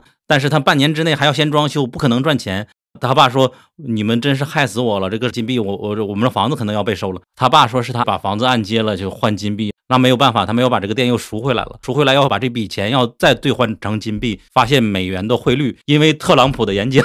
原来换四百个金币，现在只能换两百个金币，并且等了一周变成一百个金币，甚至是几十个金币，他们的钱就完全的贬值了。后来发现他们另外一个小儿子类似于炒股什么勾当，他也没有办法欠债，再不还只能偷渡了，就不能在这个国家待了。其他几个孩子各有各的难处，就整个这个家本身就是有重金压在上面，一旦有一个螺丝掉了，所有的人都没有办法翻身，就是整个这个过程看的人非常的痛苦，就是所以说完全不是什么继承之战，没有什么钱，哦，这是我非常印象深刻的一个电影了。其实本届真正的继承之战是犬神家族。没错 没错。这日影你们上次聊了就算了吧，反正就金田一嘛，就没有什么太多好说的。那好，接下来再把话筒给王杰卫吧，我觉得可以进入到国产电影的篇章了。嗯，其实今年整体国产片的质量还是不错的，然后有几部让人感觉还是有点惊喜的感，就是其实有一些口碑非常好的，我很遗憾没有看上。呃，像这个呃香港的这个《年少日记》，嗯呃，哦我没有看上，很遗憾。然后口碑非常好，不过我看了几部也还不错，比如说像我我之前没有任何了解的《夹缝之间》啊、他这个导演叫就是他现在这导演叫郭大陆，但是其实是个笔名，嗯就是化名，就是他之前就是是以另一个名字来导演电影。啊哦具体原因我也不太了解。然后这个演员是就是好像之前在《甄嬛传》里面演安陵容，哦，我没看过《甄嬛传》，我都不知道我说没说对。然后他的这个演员叫女主角叫那个陶欣然。然后呃，我之前就是说我对这个片子没有什么了解，其实是因为没有买到另一场电影的票，然后正好这场电影有人出票，但是这个就是也是一国产新片，呃，我也很有兴趣收了看一下。《夹缝之间》它是那个有两条线，两个年代，所以说它还是一个平行叙事的这么一个结构，而且剪辑的还可以。一开始你看不出，因为一条线是男主，一条线是女主，你不太了解，就是这两个人到底是什么关系，甚至那还有一个过去的时间线，你也不知道这个过去的这个时间线是在什么时间，过去时间线就是就是孩子，然后这个孩子是什么什么身份，也没有特别交代的很清楚，一直到中间的时候，突然开始有一个点来交代说，哦，原来这个两男主和女主他们生活在不同的城市，有不同的生活，面对各自的一些困境，但其实他们在小时候是同一个学校的同学。然后这个学校呢，在很多年以后，在夹缝之间发现了一具尸体。哦，啊，就叫夹缝之间。原来是这个夹缝之，间，但是夹缝之间也可以指面临着一种困境、生存状况。生存状况、困境啊，甚至可能包括善与恶的这个意念，所以也也是一个很有意思的一个指喻。就是说，尸体的这个发现，而且这个人可能死了，可能有十几年了，然后引发了很多的后续的事件，嗯呃，使得这个很多当年的这个情况被逐渐的曝光出来。就是它是一个有这个悬疑和探案的一个一个，它有两条线，一个是警察的线啊，警察的线就是这个主角就是一一直在追寻因为他以前就是在一个学校上学，然后在这里突然发现了一具尸体，他也不知道是怎么回事，所以说他要去追查真相。而另一条线呢，就是女主，女主呢，她独自带着一个孩子在深圳这个闯荡，然后她想孩子到了上小学的年龄，大家就想去找小学，结果发现是处处碰壁，要么是没有钱，要么是她就是又没有户口，又没有买房，就是凭借这个租房的身份，就是可能得排到很往往后的排位才能够有资格，就是前面都得先照顾有户口的和有房子的，要么是两个都都有的才能排到前面，他什么都没有，只是租房的话就只能排到很后，所以他的孩子一直上不了学，他要为这个而奔波，嗯，然后其也付出了很多，甚至还被骗了，但是最后呢，男女主。的线逐渐交集，然后我们可以看到当年的真相一步步被被挖掘，同时有一些反转。呃，我在这里就是也是下面有一点剧透，就是说这个片子的主题有关于这个儿童犯罪，哦，嗯。让我觉得在国内比较难得。哦。嗯少年犯罪也是也是有有原因的，所以说他这个呃最后主题这一接让我感觉，哦哟，挺不容易的，这个挺难得的这个国内这个题材吧。嗯嗯，这是你这次看里边比较喜欢的一部，对对对，算排前几吗？嗯，就国产片里面可以排往前排一排。哦，此外呢，其实还有几部像那个《喜欢高兴爱》和《乘船而去》都是不错的。《乘船而去》是陈小宇的，《喜欢高兴爱》是刘冰自编自导的，就刘冰就是之前跟耿军合作过《东北虎》等电影，他是编剧。之前这个项目之前也入围过平遥 WIP，然后现在终于拿出来了，然后看到这样这样然后他的主演叫那个李曼轩，此前曾经演过我另一个很喜欢的片子叫《少年与海》。嗯啊，这个片子之前在釜山电影节有入围新浪潮的单元，那那个片子确实很好。然后我一开始看的时候也不知道这个是女主角是她，她可以说是个非常好的演员，从这两部戏来说，而且这个片子喜欢高兴爱几乎是都需要这个女主角撑起来的。然后我为什么很喜欢这个片子，就是其中一个有一个原因，这个女主角的塑造让我想起了另一个我非常喜欢的电影，就是《颐和园的于红》。哦很像性格各方面，但不是说完全一样，就是有有共通的东西，有共通的东西，这就是说都是一种就是轰轰烈烈的去爱，全身心的燃烧自己去投入到每一份感情，然后男的都是女的懦弱那种，啊。但是他自己每一段感情自己都很受伤，因为这种角色对女主角的演技要求太高了，一般人根本驾驭不了嗯、但是李曼轩他很好的完成这个角色啊、甚至可以说这个片子就是需要靠他来才能出来。哦，然后还有一个就是第八个嫌疑人，这个就是最后大鹏得了影帝嘛，大鹏得了影帝，大鹏跟胡歌分了一个影帝双黄蛋，是不是这次好几个双黄蛋啊？反正每年上影节双黄蛋都有这哎，个。这有点分猪肉，分 均沾的感觉呗。对，但是因为不虚此行，我没看上，实在是抢不到，根本抢不到，也收不到任何票，太火了太火了。本身场次又少，其实我是很想就是看一下这个就是刘嘉欣的这些牛皮嘛和牛皮二，对结果哎两个大明星一弄完了，根本抢不到票了。对，然后这个第八个嫌疑人看了之后，我是大鹏的表演拿影帝，我一点都不意外，我只能这么说。已经到这种程度了。我也看评价是主要夸他表演。是因为大鹏跟我其实算是半个老乡嘛，就是他是那个吉林吉安人，然后就是吉安是我父亲那一边就是哦地方，所以说那个地方我很熟悉，我也去过很多次。他是个东北人，然后他在电影里面需要演一个土生土长的广东人，哦，然后还要有大段的这个粤语对白，然后不仅要还要就是演这种就是老板，然后还要演犯罪者，而且还有有一个时间跨度增肥去演那个老板的时候状态，然后在第二个月就减肥，第三个月就是在演减肥之后之后的这个段落，你说是一个月就可以增肥的意思吗？就是他先增肥拍了比较胖的部分。啊，就是他肯定是要增肥很多的，然后后来他又减肥，因为他中间讲这个角色犯了罪，被通缉跑到缅甸去挖石头去了，然后就是说他肯定是就是瘦的瘦皮包骨那种感觉，但是虽然不至于完全皮包骨，但是肯定是暴瘦，嗯，然后包括最后他隐姓埋名的时候，他也是很瘦的，是还做了一些特效化妆，就是导致于说甚至有点就是让人觉得这个看不出来是大鹏的感觉，所以这也是方法派的。嗯，是吧？对，他自己也说，就是说，他说这个我也很认同，就是他自己，呃，无论是他谦虚也好，还是怎么样，他就说，我觉得作为演员来说，这是应该的，嗯，就是没有什么可值得就是夸赞炫耀的。对，其实我就表演我不太了解啊，就是总有人会觉得，尤其是对一些流量明星的描述，他的某一个表情做的很棒，然后就说 演技真高。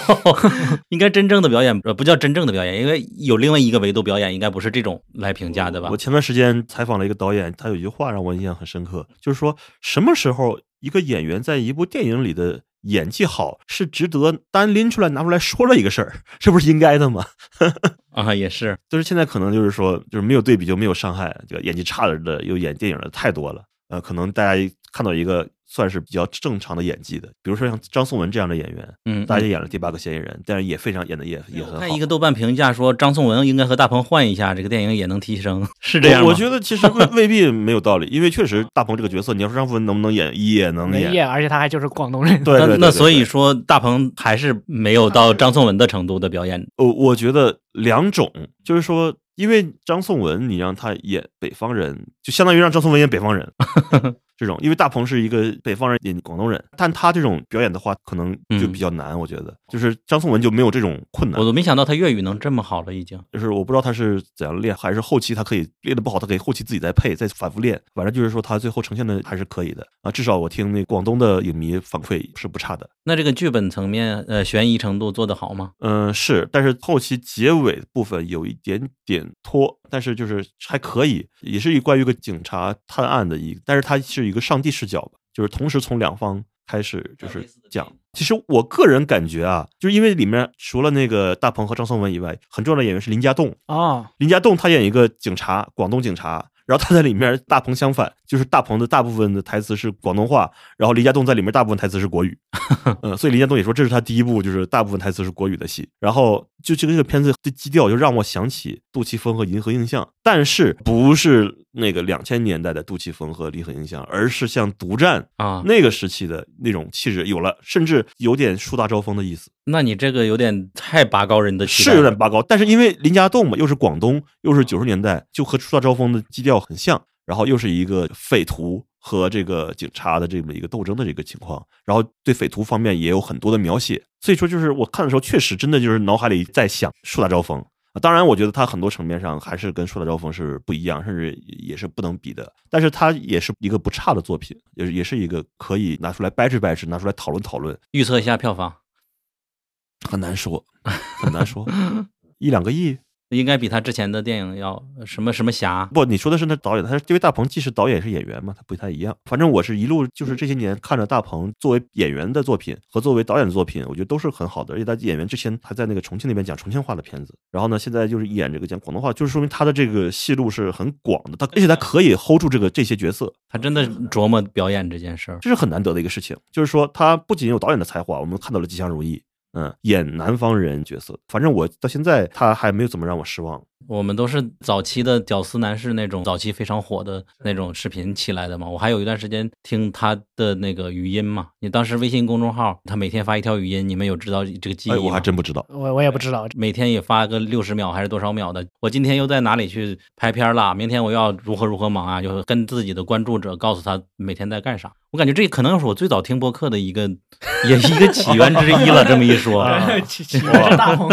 也不能这么说了。OK，那这次上影节的国产片最火的，除了它，是不是另外一个是嗯门前宝地？还有别的更火吗？寻他吧，可以还可以。嗯，还有不虚此行，这咱们都没看上嘛。这不虚此行我也很想，少有的这国产新片里面，我想看。我也是因为刘刘嘉欣，啊，八角笼中我也看了，嗯，八角笼中怎么样？八角笼中还可以，因为王宝强他自己也说，他之前就是大闹天竺有点闹了，他自己也知道是那个片子不行，所以说他王宝强还有一个就是大家都知道，就是他主动的领了金对，只有他去了。金扫帚奖，啊、所以就是当时还被那个王迅说这个很厉害，反正他这个为了演这个片子拍这个片子也是做了很多年，也推了很多戏，就是说他他不是那种喧闹喧闹的那种东西，啊他可能也有一些喜剧成分，但是他整体是一个现实主义基调啊。网上一直都在流传他在那个《哈喽树先生》里面抽烟的表情包嘛，嗯是，吧？他在里面的造型也是抽个烟，还抽雪茄。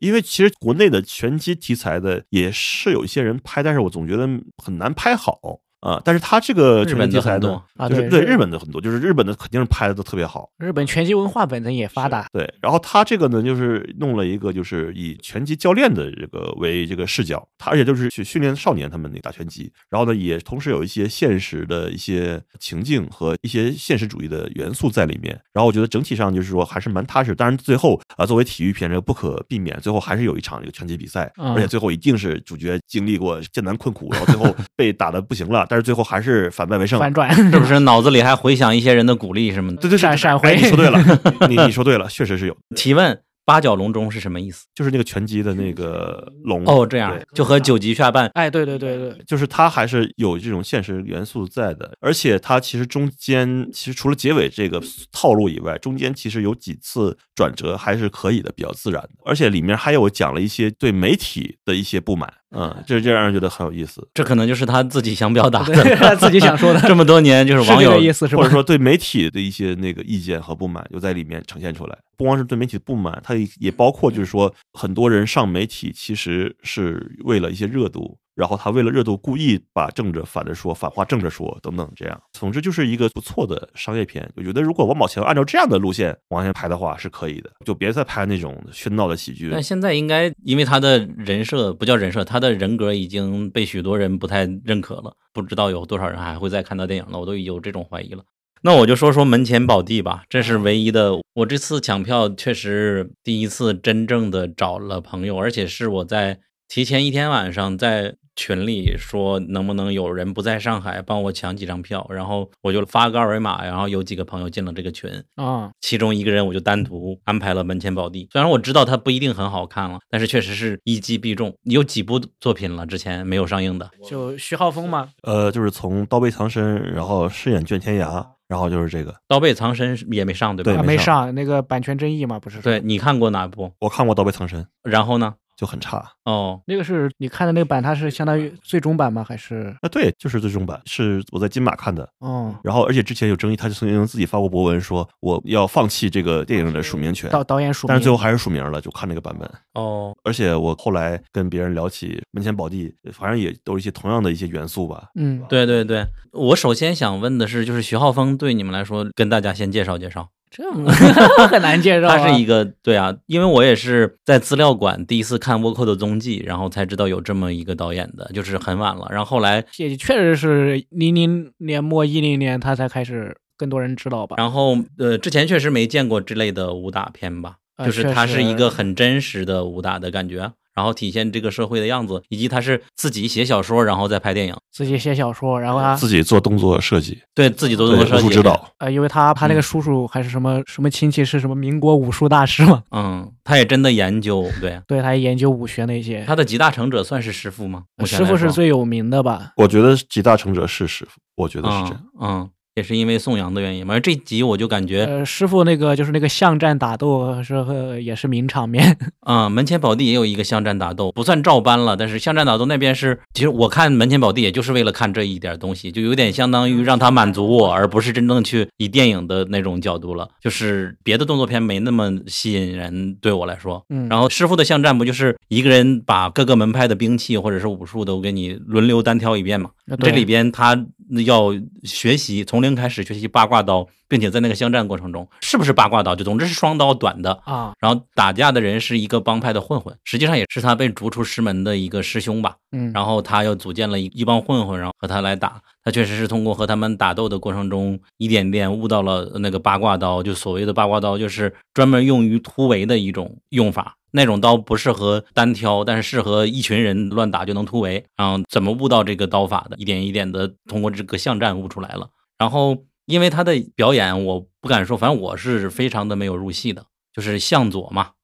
呃，在观影的过程中，我也注意到了，就是他的那个女伴跟他说了一句话，让他非常惊讶，然后镜头就怼到他脸上，就是那个真是演技绝了，我就在我看来就很难进入。但是后半段你会发现，啊，毕竟有一些江湖规矩这些东西，现在看起来就是又像动画感，又像嗯真实感，又有那个天津那些规矩在里边，就很萌。就是比如说打架之前，每人扔个橘子就开始清场呀，就是这种东西还是挺能满足别人的。另外一个好像不只是我个人觉得了，就是许多人夸的就是唐诗逸的表演。就是他哦是一个、后边我才知道是浪姐的一个舞蹈演员比较火，然后所以现场观众前排都是他的粉丝，还拿着字支持他的。然后他在里边应该是被徐浩峰武术指导，结合他的舞蹈做了很多打斗，他绝对不是轻飘飘的那种温柔的打斗了。就是比如说拿棍子的话，你怼一个人，如果不写实的打法，可能怼的时候就是明明没有什么力气，但是人就飞了。但这里边你知道气，局打的一下，对，就是徐浩峰的电影不就是这样吗？他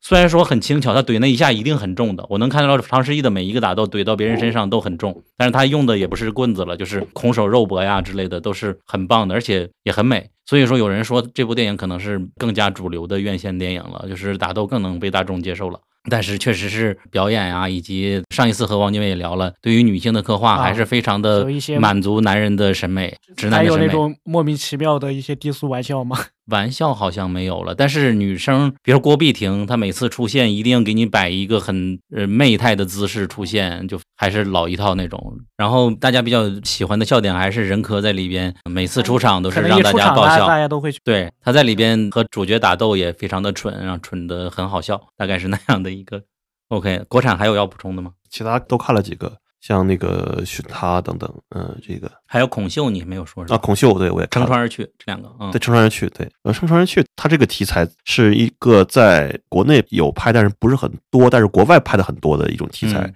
就是说，一个老人呃查出了类似于绝症的一个症，然后他是如何有尊严的面对并走向死亡，然后哦他的儿女是如何看待这件事情的。标题是这个意思。嗯，大概是这么一个事情。这个主题在国外拍的很多，可能在国内也有，像那个德格纳的那个告别。然后他这个就是确实拍的比较感人，嗯嗯，而且很多元素它并不是很强烈的煽情，还是蛮克制的，而且整体的这个剧本创作和现场氛围是很搭的。然后他的的的女主角就是那个演外婆的这个角色，就是说这个老人表演是 OK 的，但是其实在我这里，我更让我印象深刻的是演这个大女儿的叫刘丹的这个演员。这个演员就是我，因为我前两天我刚看了他演的另一个片子，叫《这么多年》，这个商业片。然后他在片里面演一个东北的原生家庭里面的一个母亲，一个重男轻女的那么一个形象的一个母亲。然后大家在《乘船而去》里，他演的是一个在江南的地方和一个外国人丈夫一起两个人做英语学校的那么一个嗯，就是有海归啊、高知识分子这样的一个女性。然后所以说我正好这两部我最近看的时间不是很远，所以我一看到刘丹她在呃两个角色的如此非常大的反差，让我非常吃惊。就是两这两个角色从地域到身份到教育背景，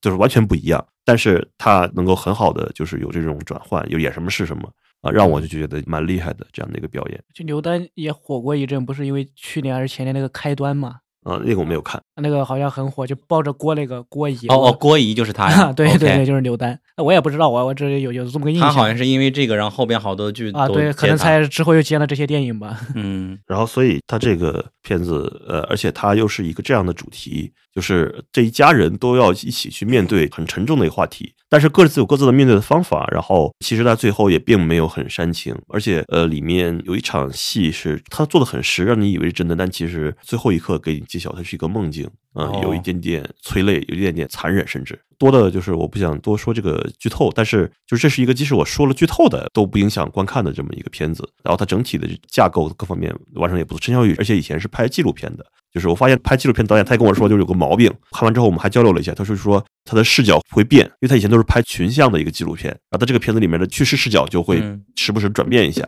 但是这也不是什么问题啊，就是这片有个现象就是说它的叙事视点有时候会变。嗯哼，那这部分结束，思水，你选一部电影，还有什么想说的吗？我不知道选什么。嗯、那就是麦克里，那你你这次看了多少部麦克里？我只选了《秘密与谎言》，那你觉得，首先一个问题，你是看过《哈利波特》吗？看过。你会觉得因为《哈利波特》的影响，演员 会对你造成困扰吗？不有，我不是那么深度的人，啊，就你对《哈利波特》可能没那么了解啊。对对对有有有好多朋友，因为英国演员嘛，都是 包括《神奇动物三部》的格林德沃演员不一样这件事，我是看完三我才想起来的，我之前我不知道啊。那那你受的影响比较小。就因为，我朋友说他看《偷纳先生》就完全被《哈利波特》影响了。哦，你想讲托纳先生？啊嗯麦克里本身是什么地位？当然他也挺厉害的，可能名头没有那么响亮吧。嗯但是年年上一节，其实大时代面卖的都没有那么好。嗯，你觉得《秘密与谎言》怎么样变成我的问题了。啊？对我先问一下你嘛。开头还蛮喜欢的，到结尾就有点感觉时代局限了。呃，结尾就是三个女性各有各的惨，对，就是她的意外的有两个私生女，一个是自己养着，一个是多少年之后找到她了。然后那个私生女过得很好，但也有不容易的地方，没有家庭嘛。然后她的亲生母亲过得非常的颓废，她的女儿过得也非常的没有爱。嗯，然后再就是另外一家，他的弟弟和他的弟媳看起来很富，但是他的弟媳也过得也有许多问题，就是三个女性各有各的惨。但是到结尾的时候，我有点难以接受了。哦，我那你可能跟我讨厌的地方是一样的。嗯嗯，的《秘密谎言》，我对他也觉得就前面还是很好，然后到结尾就是那斯波，就是那个男主角蒂莫西对对斯波，突然开始总结人生，对对 然后。直接点名 PPT，每个人都有秘密对对跟谎言，最后导致我们家每个人都过得不快乐。比较经典的一个剧本嘛，就是结尾会在一个饭桌上把所有的冲突搞到这上来，揭露了她是私生女的身份，然后揭露了他的妈妈和他的弟媳之间的多年的不和如何，对，最终啊，这个一家之主这个男人上来了啊，你不喜欢他，只有我在想方设法的让你们每个人都开心，我多么不容易。啊，秘密与谎言的意思就是说，你们不要有自己的心理小九九了，都把真实想法说出来，说出来就不会有人受伤了。各种说教，然后现场还有他的那个助手吧，哭了。我的爸爸如果是你这样的就好了。我当时就是，我是感觉到情节是很震撼，台词也很震撼的，但是这些话全让一个男人说出来了，现在看起来就非常的生硬。刻板印象嘛，就是妹妹肯定和她弟弟的媳妇儿关系不和，为难的总是一家之主男人，这种刻板印象。那现在真正该发泄的应该是谁？应该女人也应该会说话。对对，这时代不一样了嘛。然后我这次麦克你是一共六部，我看了四部，哦就是没有看《职业女郎》跟他那个短篇集。剩下四部呢，除了《透纳先生》是一四年的作品，是比较晚，他可能有点寻求转型的。前面其实三部就是《秘密与谎言》《一无所有》，还有一个嗯叫《维拉德雷克》，其实他们是有一点类似的。我我可能给他几个关键词，第一个是面面俱到，嗯就是他真的是特别的完整。像维拉德内克是一个堕胎的一个一个电影，就是他是讲那个维拉德内克是一个刚刚二战完成之后四五年五零年代的这么一个老太太，然后他就帮穷人女孩堕胎。嗯然后他特别完整的一点就在于，穷人女孩堕胎啊，就找这个老太太，他还专门支出来一条线，讲述富人应该怎么堕胎，应该走什么流程，然后要花一百英镑、一百五十英镑才能把这个胎堕掉。他就是这种完整程度，他整个包括每个角色结尾怎么怎么样，他所有的都很完整。这第一个就是觉得他面面俱到，第二个就是他演员的表演，因为你看《秘密与谎言》，其实那个女主角也是拿了那年的戛纳影后的，哦托纳先生是戛纳影帝，好像是有两部都是拿了戛纳影后，就相当于 他这个演员拿奖率是非常高的那他主要就是戛纳系的是吧？啊、他是戛纳系的。然后可能这个表演在当时来看，就是他很有那种英国戏剧的风格，方法派的痕迹还是嗯非常重。你说从技术上肯定是演得非常好，但现在可能看起来稍微有一些过头。嗯前面这三部都是家庭剧、伦 伦伦理剧，基本上就是每个角色啊这种类型戏。像《一无所有》，它这个分线更复杂，就主线家庭就还是那个男主角演的，就是蒂莫西·斯摩演的那个。然后他们那一家夫妻两个人，一个出租车司机，一个超市收银员，然后他儿子是詹姆斯·科登演的，呃嗯不听话的一个胖儿子，然后一个一个胖女儿，然后这么一个家庭，然后他们的同事，然后也是邻居，一家家里都不好，一个单亲母亲带着她女儿，然后她女儿跟她男朋友又怎么怎么样怀孕啊，这这些事情，嗯。然后另外一家呢，又是他家里那父母都是个不着调的人，只有女儿算是一个清醒的人，剩下都是不着调的人。所有这些交汇到一起，每个家庭都有各自的难处，这种家庭风格不停的编织，然后在当时呢，可能是确实是也像《秘密与谎言》前面那样，是有一些震撼的这种不是那么动听，然后很顺拐的，就是情绪起伏完全跟着这是一起。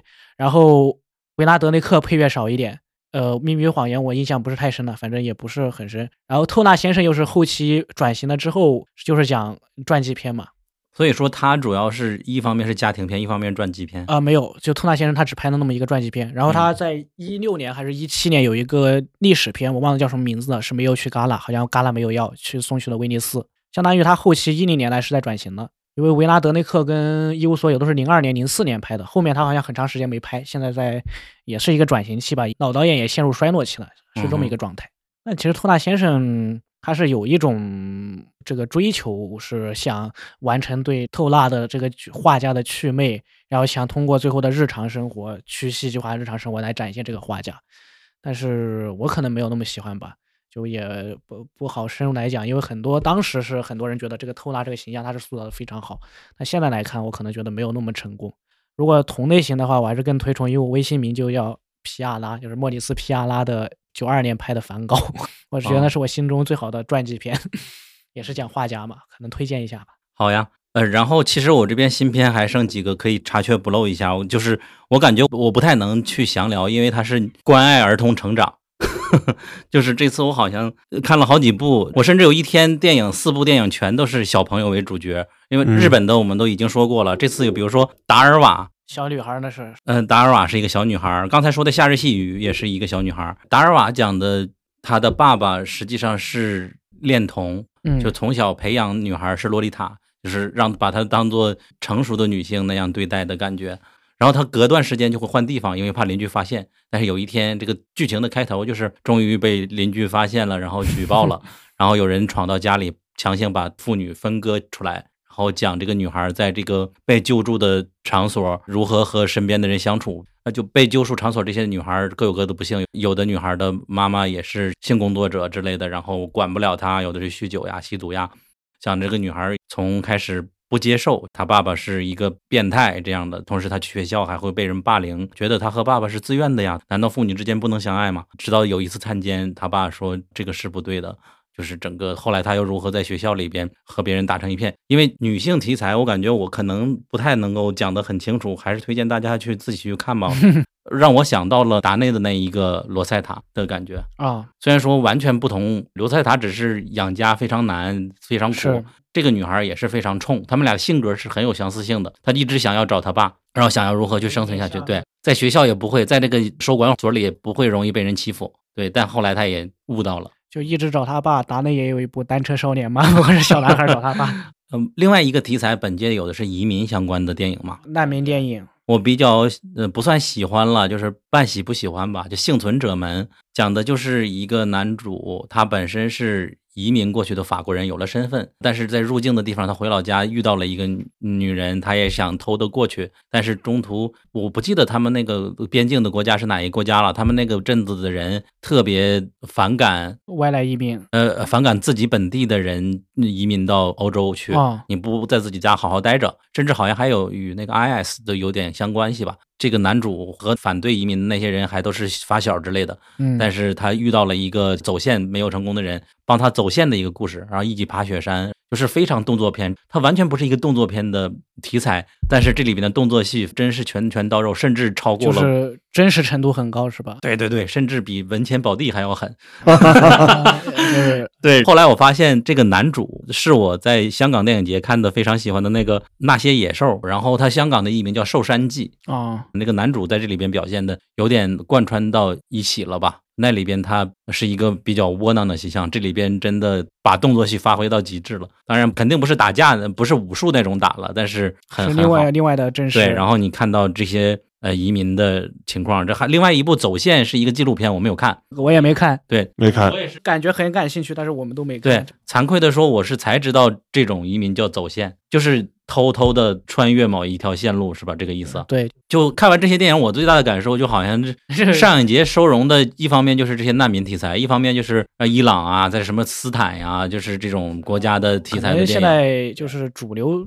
题材也是这些，你可能去三大呃难民题材对对也是扎堆。啊，还有一个小成本的入境十分的电影，如果要求不高的话，还是蛮让人惊喜的。就是一个好像不到七十分钟的电影，就是讲西班牙的人想要去获得身份去移民美国。本来是想在转机的机场去见一下亲戚，但是那个转机的机场怀疑他你之前有什么问题，然后就开始审讯，让他们去了地下二层，就是一般人过关的地下一层审完就过去了嘛。他给他进入了一个许多人盘问的地方，关到小黑屋里，然后小黑屋里甚至会查他手机。这个事情我感觉在欧洲人的眼里应该是难以置信的吧。然后基本上就是这个房间里边发生的故事，然后小成本制作，剧本编排的也很好。本来预期没有这样，没有这么剧情，后来发现还完成度挺高的。哦，你们有看喜剧吗？我就一单十三啊哦哦，啊！我还看了一个公路片嗯《水水与回乡》，也算喜剧类型吧，也就喜剧好笑吗？元素比较你们觉，得好笑的是哪几部啊？都没有那种特别好笑的。王建伟有好笑的吗？可能确实是那个一代十三，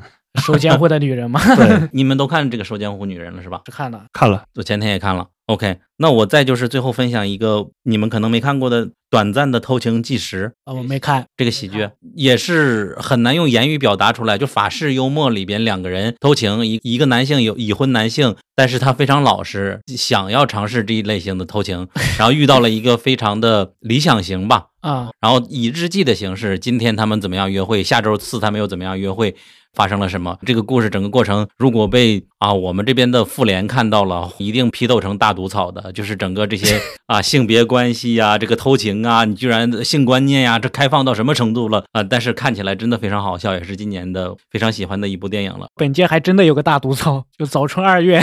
是被当时被批判过的，也有点这个，也也是有点被妇联批判的那种哎感觉。呀，老的中国电影我不知道是哪一年能谢晋的电影，可能还没看一部呢。现在，啊，乌鸦跟纸月亮，汪老师都看了是吧？嗯，要这两个要是要讲讲吗？哦，我嗯，我两部也都看了。乌鸦是克鲁佐，外号叫法国希区柯克，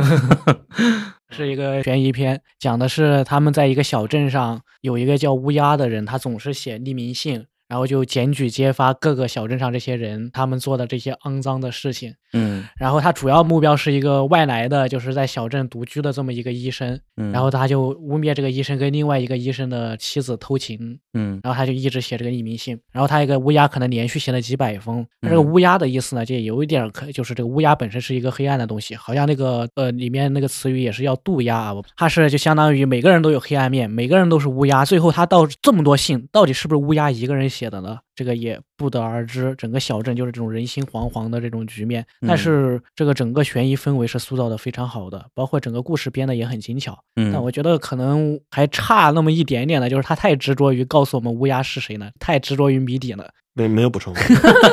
此刻汪精卫拿起了他自己的电影票数了起来。乌鸦确实很有戏区柯克感，而且克鲁索他也是一个非常擅长于制造悬念，嗯，然后呢让你揪着那个新的这么一个导演。然后他嗯这个片子，我我所关注到的反而是呃一些就是细节吧，嗯就是说他其实有一些误导，比如说里面那个有一个小女孩儿，啊，看起来他妈一脸一脸坏相，坏相，对，然后感觉他好像就是乌鸦一样，就感觉最后他要来一个唐人街探案后的张子枫。对，但但其实没有，其实不是，对，然后一直到最后就是还在这个反转嘛，就是说不断的跟你，相当于是这个三次、两次还是三次的，三次对，三次的这样的一个反转，真实身份，然后最后，才揭露真实身份那一下还是很精彩的。嗯纸月亮就是彼得·伯格丹诺维奇，也是新好莱坞的一个导演。他是一个妇女党的一个公路片，呃，就是一个女孤儿，然后她母亲死了，然后她她父亲他要把这个小女孩送到哪一个地方的姑妈那里，反正是很远的一个地方。最后就这个阴差阳错，但那个男的正好是个骗子，嗯然后就基本上就是呃一路走一个公路片，一路行骗的这么一个 一个电影，而且他这个里面那个嗯男女主角就是这个妇女党是真的妇女，真是妇女的，真实的妇女，哦而且是妇女出演，对，而且这个片子就是小女孩儿当时拍电影应该九到十岁是这样，就是在这里面就是有一个很很让人惊讶的戏，就是拿开拿出雪茄盒点根烟自己抽上了，然后后面一经常在抽烟，然后观众就对就很惊讶，就很震惊。然后其实看这个片子的时候，我脑海里一直在想起另一部电影，嗯。就是但是那个电影我不是很喜欢，叫《人生大事》。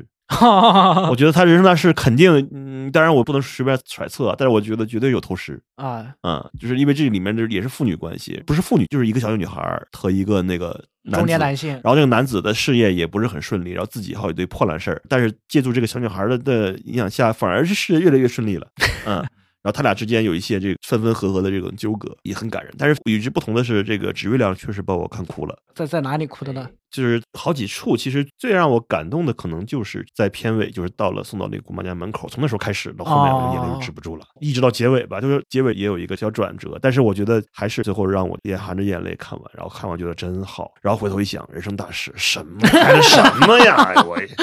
差距太大了。对哎，这么一说，本届你们都哭了哪几部？前面都没哭，我就封住内哭了一下。哦，哪一幕？呃，后面跟跟跟小狗那些，啊其其实到那个女仆，我说呢，你也有点想，但后来一一下就过去了。呃，其实历史的终结，我有眼眶湿润哦一下，对，哦有几场戏吧，还是让我挺感动的，尤其是那个苦情那个妻子的部分，还有一个就是那个受监护的女人，然后那个你哭了吗？我哭了。对，这是个喜剧片，一单十三的喜剧片，但是我哭了。可能哭号。丽丽花刑警那里不是不是不是不是那里，反而是里面那个老刑警在对那个犯人哦说啊，你的你的家人就在外面，然后呢，啊但是你一会儿就是一跟他们说，就啊去去煽情去弄他，把那个犯人说的崩溃大哭，然后我也哭了。啊啊你当犯人了挺挺感动的。那段确实是我觉得很佩服，别说犯人我都哭了，对老刑警确实有一手，有一手真的很有一手，真的很会套话。很会套，对，啊对，很会煽情，就是正确的煽情方方一丹十三也是有这个本事，就是他就可以插入这种很煽情的状态，然后歘一下又给你拉回来，拉回到那种扯淡的状态。我不记得上一期日影我有没有说过，因为一代十三没有看过蒲公英和这个监护之女，这是我给他留的最后机会让喜欢上他。现在我已经看了监护之女了。然后你还是没喜欢上他。呃，喜欢半个吧，还没有到完全喜欢。这是他生前最后一部作品，对吧？啊，对，确实是非常的工整，我感觉每一个细节剧本比之前的葬礼我看的是熟练的多了，但是情感上没没有那喜欢。那那你喜欢葬礼吗？所以就看完葬礼口碑那么好，我就觉得没感觉，所以说就觉得我可能和他无缘。但葬礼是这样，我说 说说几句葬礼好吧？说葬礼是在一个非常悲伤的事情下，他总是有一些这种外部的事务性工作，或者是一些烦躁的事情啊。你像那个男主就一直纠结，哎，我等一下要演讲怎么办呢？他就一直沉浸不进去，又有这种日式葬礼的这种符号化的你必须干的事情，好像这个悲哀的情绪一直被打断。就他在这个悲哀的底色下面，你一直被打断，一直被打断，一直被打断，然后一直这么到结尾，就像我们做工作或者是其他什么事情一样啊。然后你要整个把这个事情搞完之后，你可能心情还没有什么波动，很消耗啊，就是感觉我终于完成了这种情感，就好像我们在这里录播客一样，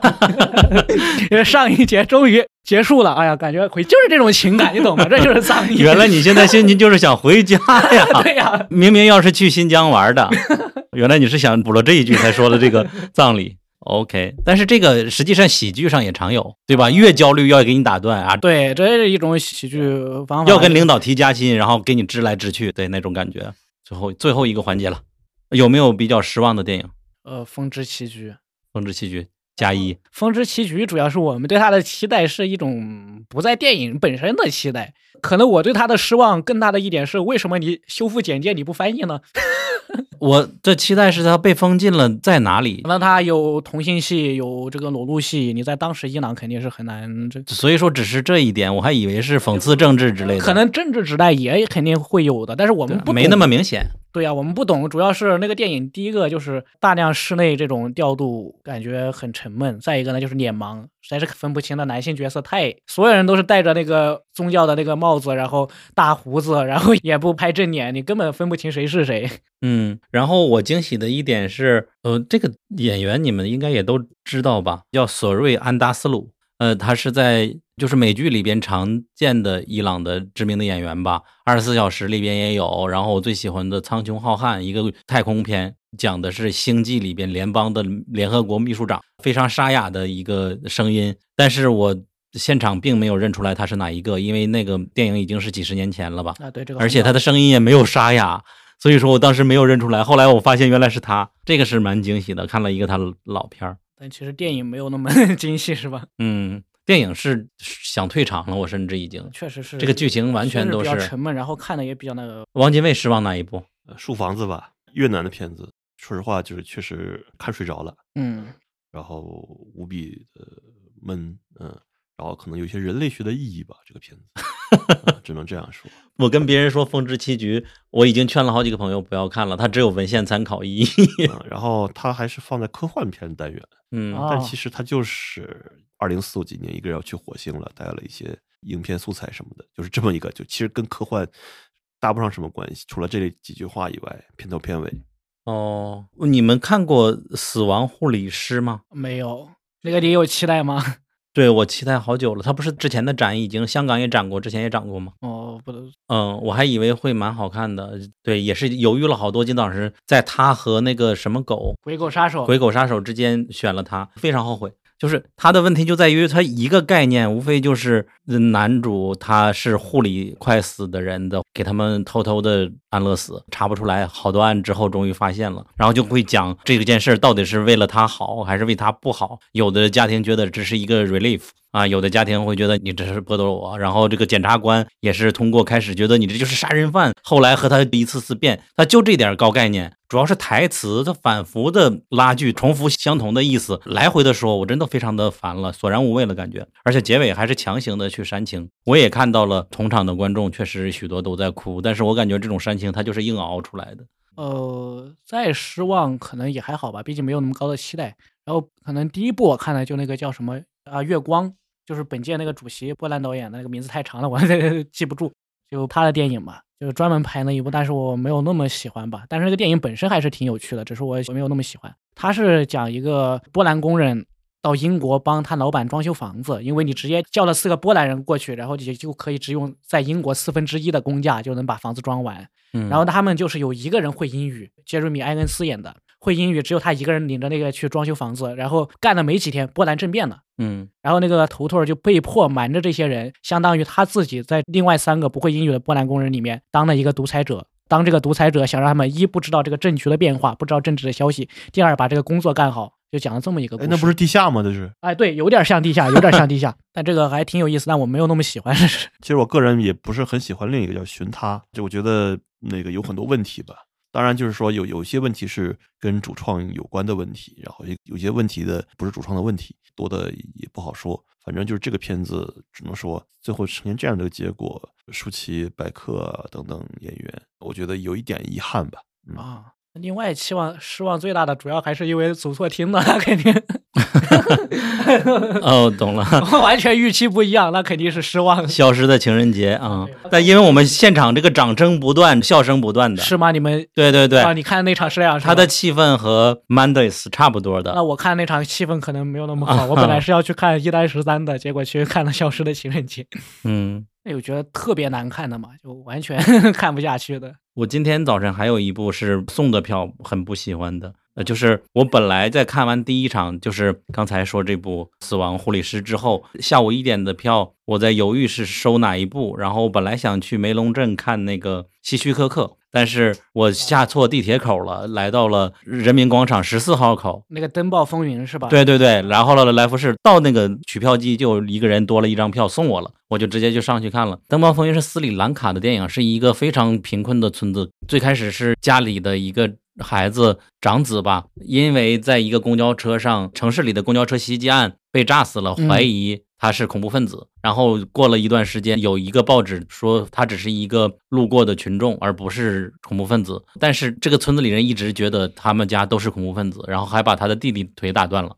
后来有这个报纸新闻出现了之后，不知道怎么流传到他们弟弟手里了，他就开始跟村子人说：“你看我哥被证明了。”然后他说：“你这个报纸又没有时间地点，又没有怎么证明是真的呢？而且当时说他是恐怖分子的时候是新闻头版头条，你现在只是一个刊物的这个板块，算什么呀？”然后他的孩子的妈妈还是年迈的奶奶呀，他说：“这个不行啊，我死不瞑目啊！你们能不能去城市里让那个报社给我重新头版头条来刊物一下？”整个的就是一个偏公路片，因为他一个是残疾，还是加上一个他好朋友推着他，呃也可以用手摇的一个车走的故事，然后卷入了城市的一些纷争。这个设定还蛮吸引人的，但是实现的有点就很不熟练。我不知道这个斯里兰卡他们对他们的电影应该也不成熟，所以说就非常的工业也不太发达。对对，很粗糙，就是看了一个习作的那种感觉吧，表演什么的都跟不上，最终的情节也嗯难以接受啊、当然也牵扯出他们登报遇到如何阻碍，然后他还和报社起了冲突的，报社反而成为了英雄，因为当时有政府的选举啊，你打我们媒体是封杀言论自由，反而明明他欺负人变成了一个被公众维护的对象，这这种他想做的事情很多，但是我觉得技法不纯熟吧。但是免费的票，我很感谢那个送我票的人。捡了一场，对，OK，那 未来十年最好的一届上影节的回顾到此结束，我们和大家说拜拜。现在是凌晨两点四十七分，再见，再见，拜拜。再见。拜拜。如果你喜欢我们本期节目的话，欢迎去 Podcast、Spotify 上给我们一个好评和关注，然后小宇宙上给我们多多评论，谢谢。Starting,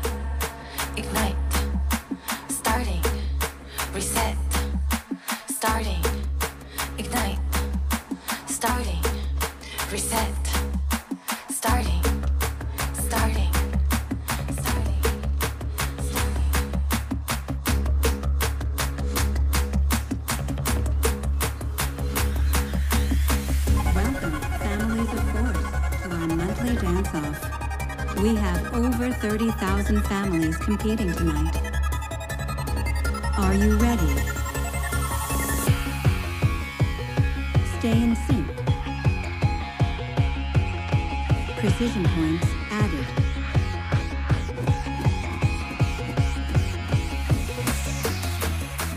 Take flight.